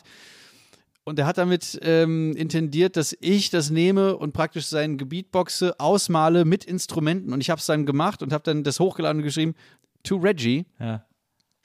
Und er hat dann äh, so kommentiert drunter, so nach dem, äh, äh, irgendwie so, you, you are the very best, irgendwie so, thank you äh, for your love oder so, das ja oder, cool. oder was. Also da, Voll geil. äh, äh, ja, das ist so, oh mein Gott, es ist Reggie Watts. Was passiert denn hier gerade? Und dann meint er so, ähm, ich bin im Juni in Berlin, lass, lass uns, äh, let's hang. So. Wie cool. Und ich so, ja, komm vorbei in mein kleines stinkendes Studio, wenn du, wenn du dich traust. Ja, das, äh, oh, mm. und also so, wo ich so denke, so, ja, Musik oder einfach nur so eine universelle Art von, von Liebe ist einfach der Schlüssel. Ich weiß nicht, was ich getan habe, aber der Gitarrist von Jamiroquai folgt mir auf Instagram. Na, du hast doch so ein, du hast doch so ein, so ein Insta-Video äh, gemacht, wo du auf so einen Riff von ihm äh, Äh, gejammt ja, hast. aber schon vorher. bevor er dir gefolgt ist. Äh, äh, nein, nein, nein, nein. Äh, ähm, er folgte mir schon vorher. Ach so, ah, okay. Ja. Oder, oder Cory Wong von Wolfpack, Ja. mit dem ich befreundet bin seit 2018. So, also das ist einfach so, Musik ist auch so ein, Mu- Musik ist vor allen Dingen äh, der Schlüssel. Musik ist eine universelle Sprache. Wer sie, äh, man muss sie gar nicht sprechen können, man muss sie einfach nur zulassen. Ja, glaub ich auch. Das, das hat so eine, das ist noch stärker als Käsekuchen. Mir fiel nichts anderes ein gerade. Es gibt ja, äh, äh, hatte ich heute schon erwähnt, diese, diese, äh, dieses äh, Online-Format von Vanessa Mai, wo du zu Gast warst, wo ihr auf Ja, stimmt. Laufbändern irgendwie ein Interview führt und so Spiele macht und so. Und da äh, gab es dann so ein Spiel, wo du äh, so schnell Fragen beantworten musstest. und dann war eine Frage, hast du schon mal ein Instrument kaputt gemacht? Und dann hast du gesagt, ja, weil dir ist mal irgendwie ein Keyboard runtergefallen. Ja. Und dann war sie ganz entsetzt, dass du ja gesagt hast. Und dann hat Vanessa Mai gesagt, man macht keine Instrumente kaputt, das ist kein Rock'n'Roll. Und dann habe ich gedacht, hä? Ja, was? also ich erinnere mich an den Moment aber auch gerade nicht Ja, ja, und das, und das habe ich, dann hat sie auch gesagt, sie, sie findet auch einen Mic-Drop scheiße, weil so ein Mikrofon geht auch schnell kaputt. Und ich habe gedacht, hä? Die hat ja überhaupt nicht verstanden, worum es im Rock'n'Roll geht. Also Nee. nicht, dass es im Rock'n'Roll geht, Instrumente kaputt zu machen, aber, Nee, nee, aber- die Momente, in denen das gemacht wurde, bei The Who oder Nirvana oder sonst wem, hatten schon eine besondere rock'n'rollige Wucht und Energie und so. Ja, natürlich. Also einerseits vielleicht so, so mal äh, sich so in, in Ekstase gespielt haben, dass man dann irgendwie so oder oder in dieser in dieser Wut aufs System, dass man dann Ja. die Gitarre abschnallt und dann so einfach so scheiße, ich, ich muss das irgendwie jetzt rauslassen. Das ist natürlich ein persönliches Problem auch, aber aber auf der anderen Seite ist es ein unglaublich starker Move. Hast du schon mal eine Gitarre kaputt, hast du schon mal eine Gitarre zerschlagen? Nein, habe ich noch nie. Das ist, äh, ich habe das mal gemacht. Ich weiß ja nicht, ob ich das jemals möchte. Es tut mir persönlich leid und weh. Wir haben, wir haben mal mit, äh, mit Fritten und Bier, ich hatte früher eine Band, die hieß Fritten und Bier und da haben wir äh, zum ersten Album so eine, sieht ja ähnlich, ja, ja, da haben wir zum ersten Album so eine Promotour gemacht und sind nur in Fußgängerzonen aufgetreten, Samstagnachmittags. Ah, ja, äh, ja. haben, glaube ich, fünf Fußgängerzonen gespielt oder so.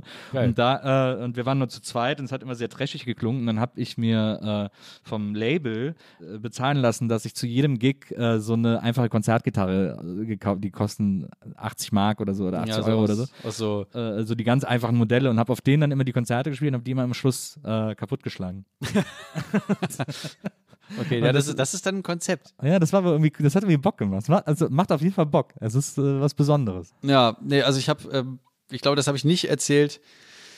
Ähm, ich habe mal in der, in der Schule habe ich in, in der, in der äh, Schulbig Band gespielt. Und weil da schon natürlich jemand am äh, Klavier saß und auch äh, der Bass wurde gespielt, nicht von einem Bassisten oder einer Bassistin, nein, es war eine Mitschülerin von mir. Die an einem äh, so, so einem Yamaha Kinder-Keyboard stand und da drauf so, so, so die, die Nummer äh, 043, so, weißt du, auf dem, also so unten mit der linken Hand dann so gespielt hat. Oder wahlweise auch mit rechts und links, äh, links und rechts. So, und dann habe ich äh, dann Percussion gemacht und habe dann mal irgendwie so ein bisschen hier Bongos oder da mal so, so ein Tambourin und so.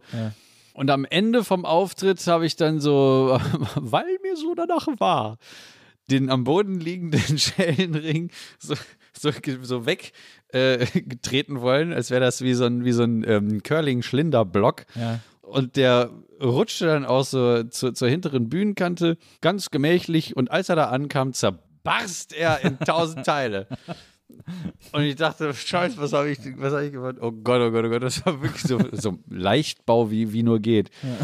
Aber das war äh, so halb mit Absicht. Also ich wollte natürlich nicht, dass das kaputt geht, ne? Aber das war eben absichtlich. Und dieses andere, da ist mir äh, auf so einem, so einem äh, Keyboard-Ständer, wo so zwei Keyboards draufpassen, oben eins, unten eins, äh, was, was so, so, eine, so eine große, ähm, ja, weiß nicht, also so, so, ein- so ein, wie sagt man das?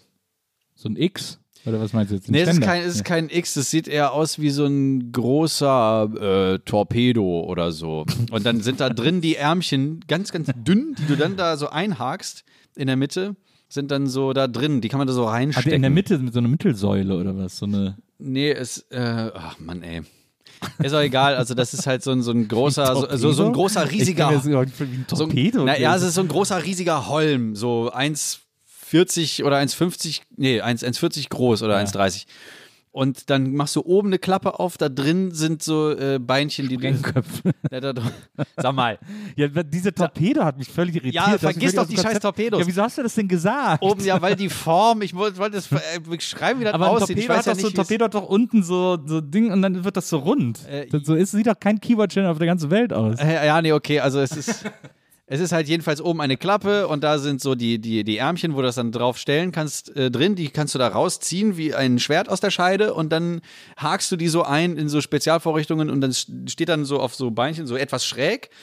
Und dann gehen so hier so vorne, gehen so in so eine Art, wie so eine Art Dreieck, gehen die Beinchen vor und dann kannst du das da Kann ich draufstellen. nicht und das folgen, war aber so leicht und so dumm gebaut, Ja. dass während ich da so Jerry Lee Lewis mäßig drauf rumgehackt habe und den krassesten Rock'n'Roll gespielt habe, mit der linken Hand, so ich habe so einen so einen Slide gemacht, so, so ein Glissando nach unten und hau mit der linken Hand da drauf und in dem Moment bricht dieses Ärmchen ab und das Keyboard haut mir voll auf den Fuß äh, oder daneben und ich dachte schon so, wir müssen jetzt abbrechen, aber ich habe dann einfach oben weitergespielt, weil ich habe mich erinnert, ich habe ja da oben eins.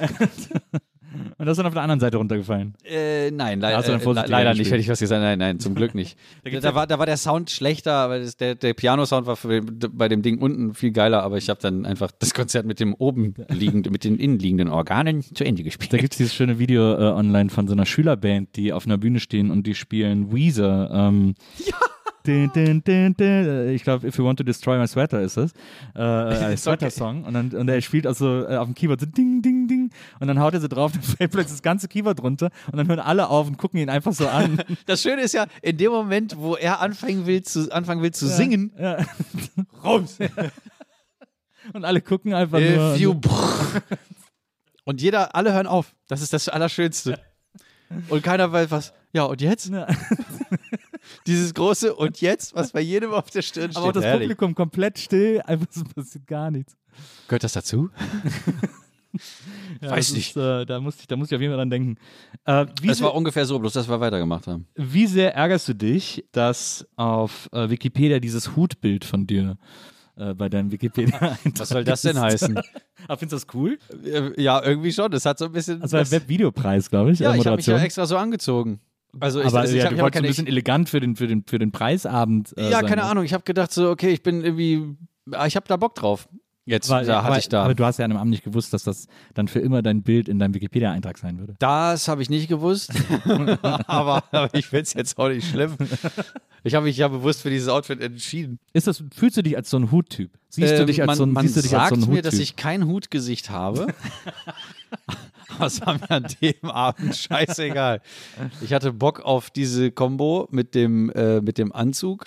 Also den Anzug, ich wollte, ich wollte eh im Anzug kommen und dann habe ich aber so, ähm, ich glaube, zu der Zeit war ich sowieso in Köln und dann bin ich in der ist das in der Ehrenstraße, wo dieser Stetson-Hutladen ist? Kann gut sein, ne? Oder, oder Mittelstraße oder sowas? ja, da auf jeden Fall die Ecke. irgendwo. Ja, genau. Und dann bin ich da rein und habe mir dann diesen Hut mit der blauen Krempe geholt. Und dann hatte ich ihn. Hast, hast du den noch? den, natürlich habe ich den noch. Ziehst du den manchmal an, wenn du zu Hause irgendwie, Ja, wenn ich mich besonders. Ähm, wenn du einen Country-Song aufnimmst? ja, nee, nee, eher, eher wenn ich so äh, Humphrey Bogart-mäßig äh, so die, die Vibes bekomme. Dann. Aber, aber sieht ein bisschen mehr aus wie so ein Hut von so einem Ölmagnat. wirklich? So? J.R. Ewing, so ein J.R. Ewing-Hut. Ja. Na, der müsste doch dann so, so diese, äh, ähm, diese ausgestellte. Nee, warte mal, das ist die Krempe außenrum, ne? Genau. Dieses, was ich meinte, also, als ich, gesagt- als ich, okay, als ich gesagt habe, blaue Krempe, meinte ich, das Band war blau. Ah ja, ja, ja.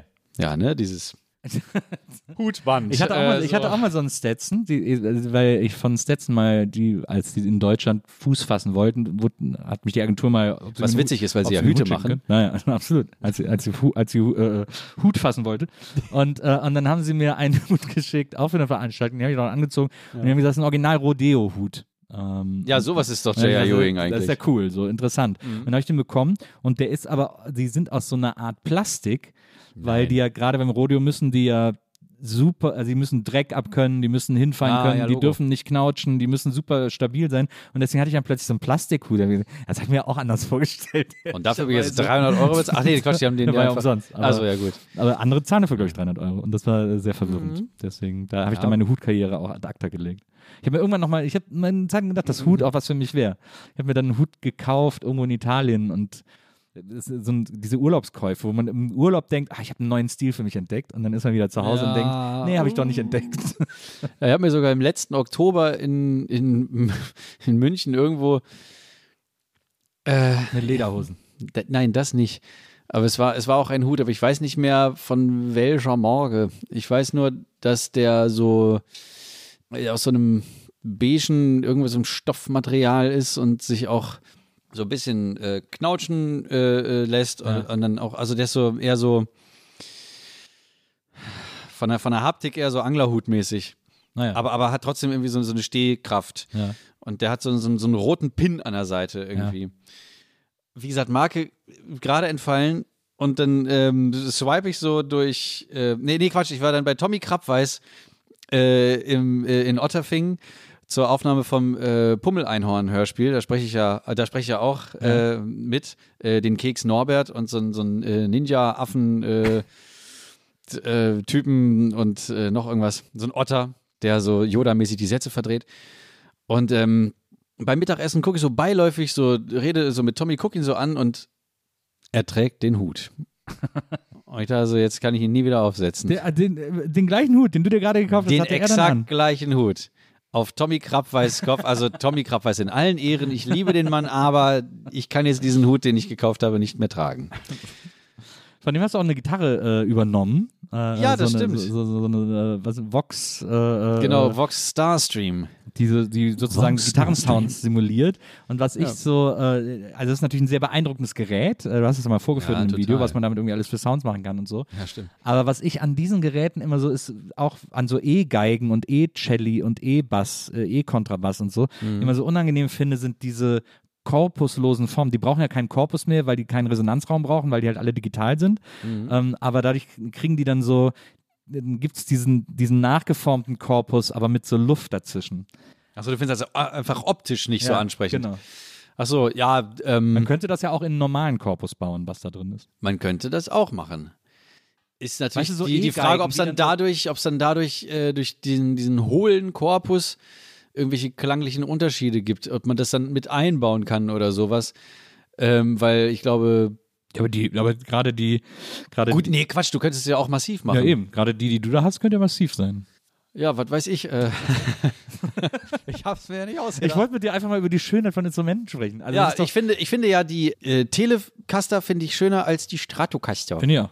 Ich finde, Ja. die klingt auch schön. Ich habe Tele- immer Tele lieber Tele gespielt als Stadt. Ja, Tele hat einfach, ich weiß nicht, obwohl sie nicht so ergonomisch geformt ist wie die Strat, ne, die hat Ja. ja dann diese abgerundeten Ecken und so. Genau. Weiß ich nicht, was es ist. Dafür gefällt mir der Kopf immer nicht so. Ah, verstehe. Der ist, der, der ist so also wie, wie, ein, äh, wie ein Strattkopf, nur verkümmert bei Ja. der Tele. so nicht regelmäßig gegossen oder was? ich weiß auch nicht. Ähm, Les Paul, was ist mit so einer Les Paul? Ist auch geil. ja, auch geil. Es hat mich aber nie dahin gezogen zu Gibson. Ich weiß nicht. Bist du sehr markentreu? Äh, nee, überhaupt nicht. Ich habe ja, ähm, ich habe noch so einen, so einen, so einen ganz geilen äh, Bass von, von Hutchins. Das ist eine, ähm, ich glaube, irgendwo in, in Westdeutschland eine, so eine Vintage-Gitarren- und Bassmanufaktur. Manufaktur. Ich liebe dieses Wort. äh, und die machen so, ähm, die, die, waren 2017 auf der Musikmesse, als ich für die Messe, im Auftrag der Messe, so wie die Blues Brothers, wir sind im Auftrag des Herrn unterwegs, ich war im Auftrag der Messe unterwegs. Dann kam an einen Stand, der ähm, so diese, diese Vintage-Gitarren und Bässe hatte und dachte so, den da will ich. Der war so, so, so li- lila oder so, so violett und hat ähm, eigentlich mehr violett und hat äh, so, so gesparkelt. Ja. Und er heißt Pink Unicorn Sparkle. ähm, das war zumindest die Lackierung, wie das Gerät, wie, die, wie das Modell heißt, weiß ich nicht mehr. Hatte aber so ein, so ein äh, Telebody und ein äh, Strat-Kopf in groß. Ja. Und ähm, ich glaube, Longscale-mäßig und so ein äh, Palisander-Griffbrett. Das ist ja das, wenn, wenn das so, wenn das so dunkles Holz ist. Und das ist schweineschwer, das Teil. Also im Gegensatz, Erstmal genial. im Gegensatz zur, zu einer herkömmlichen äh, Tele, ich weiß nicht, was wir für ein Holz die da benutzen, Ja. aber der, der Gewichtsunterschied ist so krass. Also ich habe ja, wir sehen nicht im Vergleich zu, meine Tele kann man nicht damit vergleichen. Ich habe eine Thin Line, Ja. die ist ja hohl Ja. und da ist der Kopf schwerer als der Body. Die macht immer so, die haut immer dann ab, wenn ich so loslasse. Mm, aber ich habe da, also alles was, alles was cool klingt, das äh, sammle ich, wenn es nicht zu teuer ist. Ja. Man kann, man kann schon sehr viel Geld loswerden bei so Instrumenten-Scheiß und total. Alleine wenn du Das ist dir überlegst, dass diese diese ähm, diese Road Worn, also die so ein bisschen abgenutzt und benutzten aussehenden Bässe und Gitarren Ja. teilweise bis zu 5000 Euro kosten. so. Hast du eigentlich ein Drumkit? Hast du ein Schlagzeug? Nee, Und auch nicht so passt ein nicht E- rein in mein Studio. Und so ein E-Drum-Kit? Ja, hatte ich mal, aber das ist mir auch dann. Ich kann es auch nicht so richtig. Ähm, da da spiele ich das lieber auf, auf meinem Keyboard schön mit Ja. den Samples auf meinem Rechner und dann ist alles gut, dann Ja, hat sich das. Dann mache ich das so ein bisschen so, humanize ich das oder quantisiere das, je nachdem. Ja. Lieber Marti, es hat mich sehr, sehr gefreut, dass du heute hier gewesen bist. Ich fand, das war ein ganz wundervoller Nerd-Talk. denn so abrupt wieder? Nerd-Talk zwischen uns. Ich habe gedacht, dass wir äh, zum Schluss vielleicht noch ein bisschen jammen, aber ich weiß gar nicht, wie, wie jammt man. Ich weiß überhaupt nicht mehr, wie man jammt. Ich bin völlig raus. Also ich, ich hatte eine Band und ich vermisse es so sehr, eine Band zu haben, aber ich weiß nicht mehr, wie man, wo man, wo soll man da jetzt anfangen? Wo soll man anfangen? Äh, was, was, ähm, Will- Willst du dir ein Instrument aussuchen? ich nehme die Gitarre am besten, mit der komme ich am besten klar. Oh, die sieht aber schön aus. Hilfe! Oh Gott, es ist auch so viel Platz hier hinten.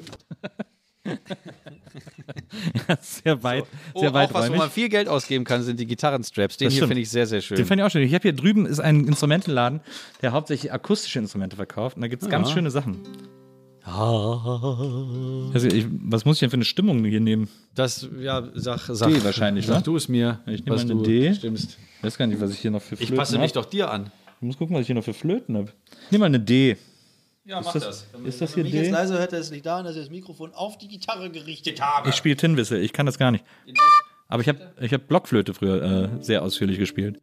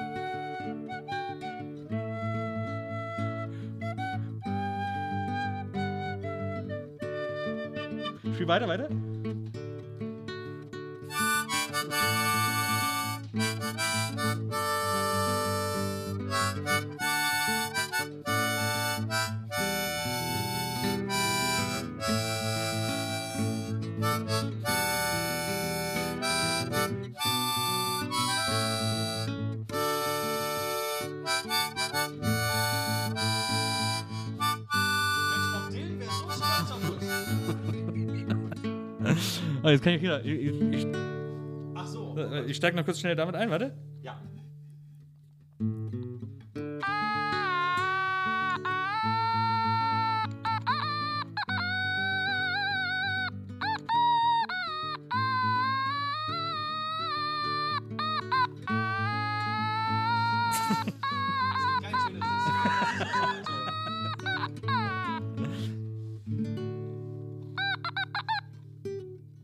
Ach, war das schön. Das hat richtig Spaß gemacht, dieser Jam. Ich könnte jetzt stundenlang mit dir weiter jammen. Toll. Ja, diese Trompete. Ja, ich auch. Also du weißt ja, das ist ja äh, diese. Ähm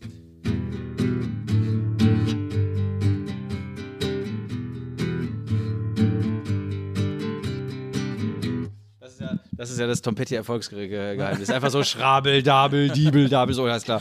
Ja, anders kann ich, ich kann zum Beispiel gar nicht anders Gitarre spielen. Ich habe das ja mit äh, Peter Burschs Gitarrenschule gelernt. Ah, der berühmte Peter ja, Bursch. der berühmte Peter Bursch. Und ich habe ab Barré-Griffe aufgehört, weil es mich mega genervt hat. Ah, ähm, und deswegen kann ich, glaube ich, sechs Akkorde. Faule und, Sau, und nochmal du. acht äh, selbst ausgedachte Akkorde. Auf der Ukulele ist es anders, da bin ich ganz gut. Das stimmt. Was mich da mega nervt, ist das E, weil ich über vier Bünde greifen muss. Ja, das nervt total. Alles klar, Dankeschön. Danke, dass ich, dass ich hier mal euch zulabern durfte. Da draußen an den Empfängnisgeräten und auch hier euch beide. Darf man das sagen, dass ihr hier zu zweit sitzt? Alles klar. Absolut. Deswegen, äh, also gut, dass du das ansprichst. Vielen Danke, Dank an Paula, Paula, die war nämlich heute unsere Producerin. Vielen Dank, lieber Martin, dass du hier gewesen bist. Ich hoffe, wir, wir wiederholen das bald mal. Ähm, Sehr und, gerne. Äh, dann äh, stelle ich dir hier die E-Gitarre hin. Oder Wenn ich ich habe auch einen DX7 hier. Nein! Ja, aber der ist, ich muss den irgendwie neu löten. Der ist irgendwie kaputt gegangen. Ach, scheiße, ja, die sind alle kaputt, die DX7. Ja, ich habe mein. Original DX7 geschenkt Das gibt's bekommen. nicht. So, und wenn, ich wollte noch eben sagen, äh, fühl dich auch ganz herzlich eingeladen, wenn, wenn ähm, es eventuell bald wieder die ähm, Wiederbelebung von Lauwarmduscher gibt. Ja, na, Und dann komm kommst du ich mal zu sofort. Steven und mir. Ja, natürlich, jederzeit. Sag Bescheid, ich bin da. Klasse. Sehr gut. Liebe ZuhörerInnen, bis zum nächsten Mal hier bei den Nils Buckelberg Erfahrungen. Macht's gut. Ich freue mich auf euch. Auf Wiedersehen. Auf Wiederhören! Die Nils Bokelberg Erfahrung. Von und mit Nils Bokelberg. Eine Produktion von Pool Artists. Team Wenzel Burmeier, Lisa Hertwig, Maria Lorenz Bokelberg, Frieda Morische und natürlich Nils Bokelberg.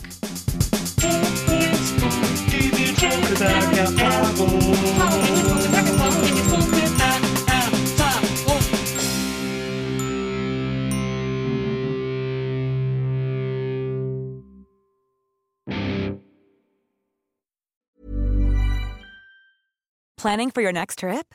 Elevate your travel style with Quince. Quince has all the jet setting essentials you'll want for your next getaway, like European linen, premium luggage options, buttery soft Italian leather bags, and so much more. And is all priced at 50 to 80% less than similar brands. Plus, Quince only works with factories that use safe and ethical manufacturing practices. Pack your bags with high-quality essentials you'll be wearing for vacations to come with Quince. Go to quince.com slash pack for free shipping and 365-day returns.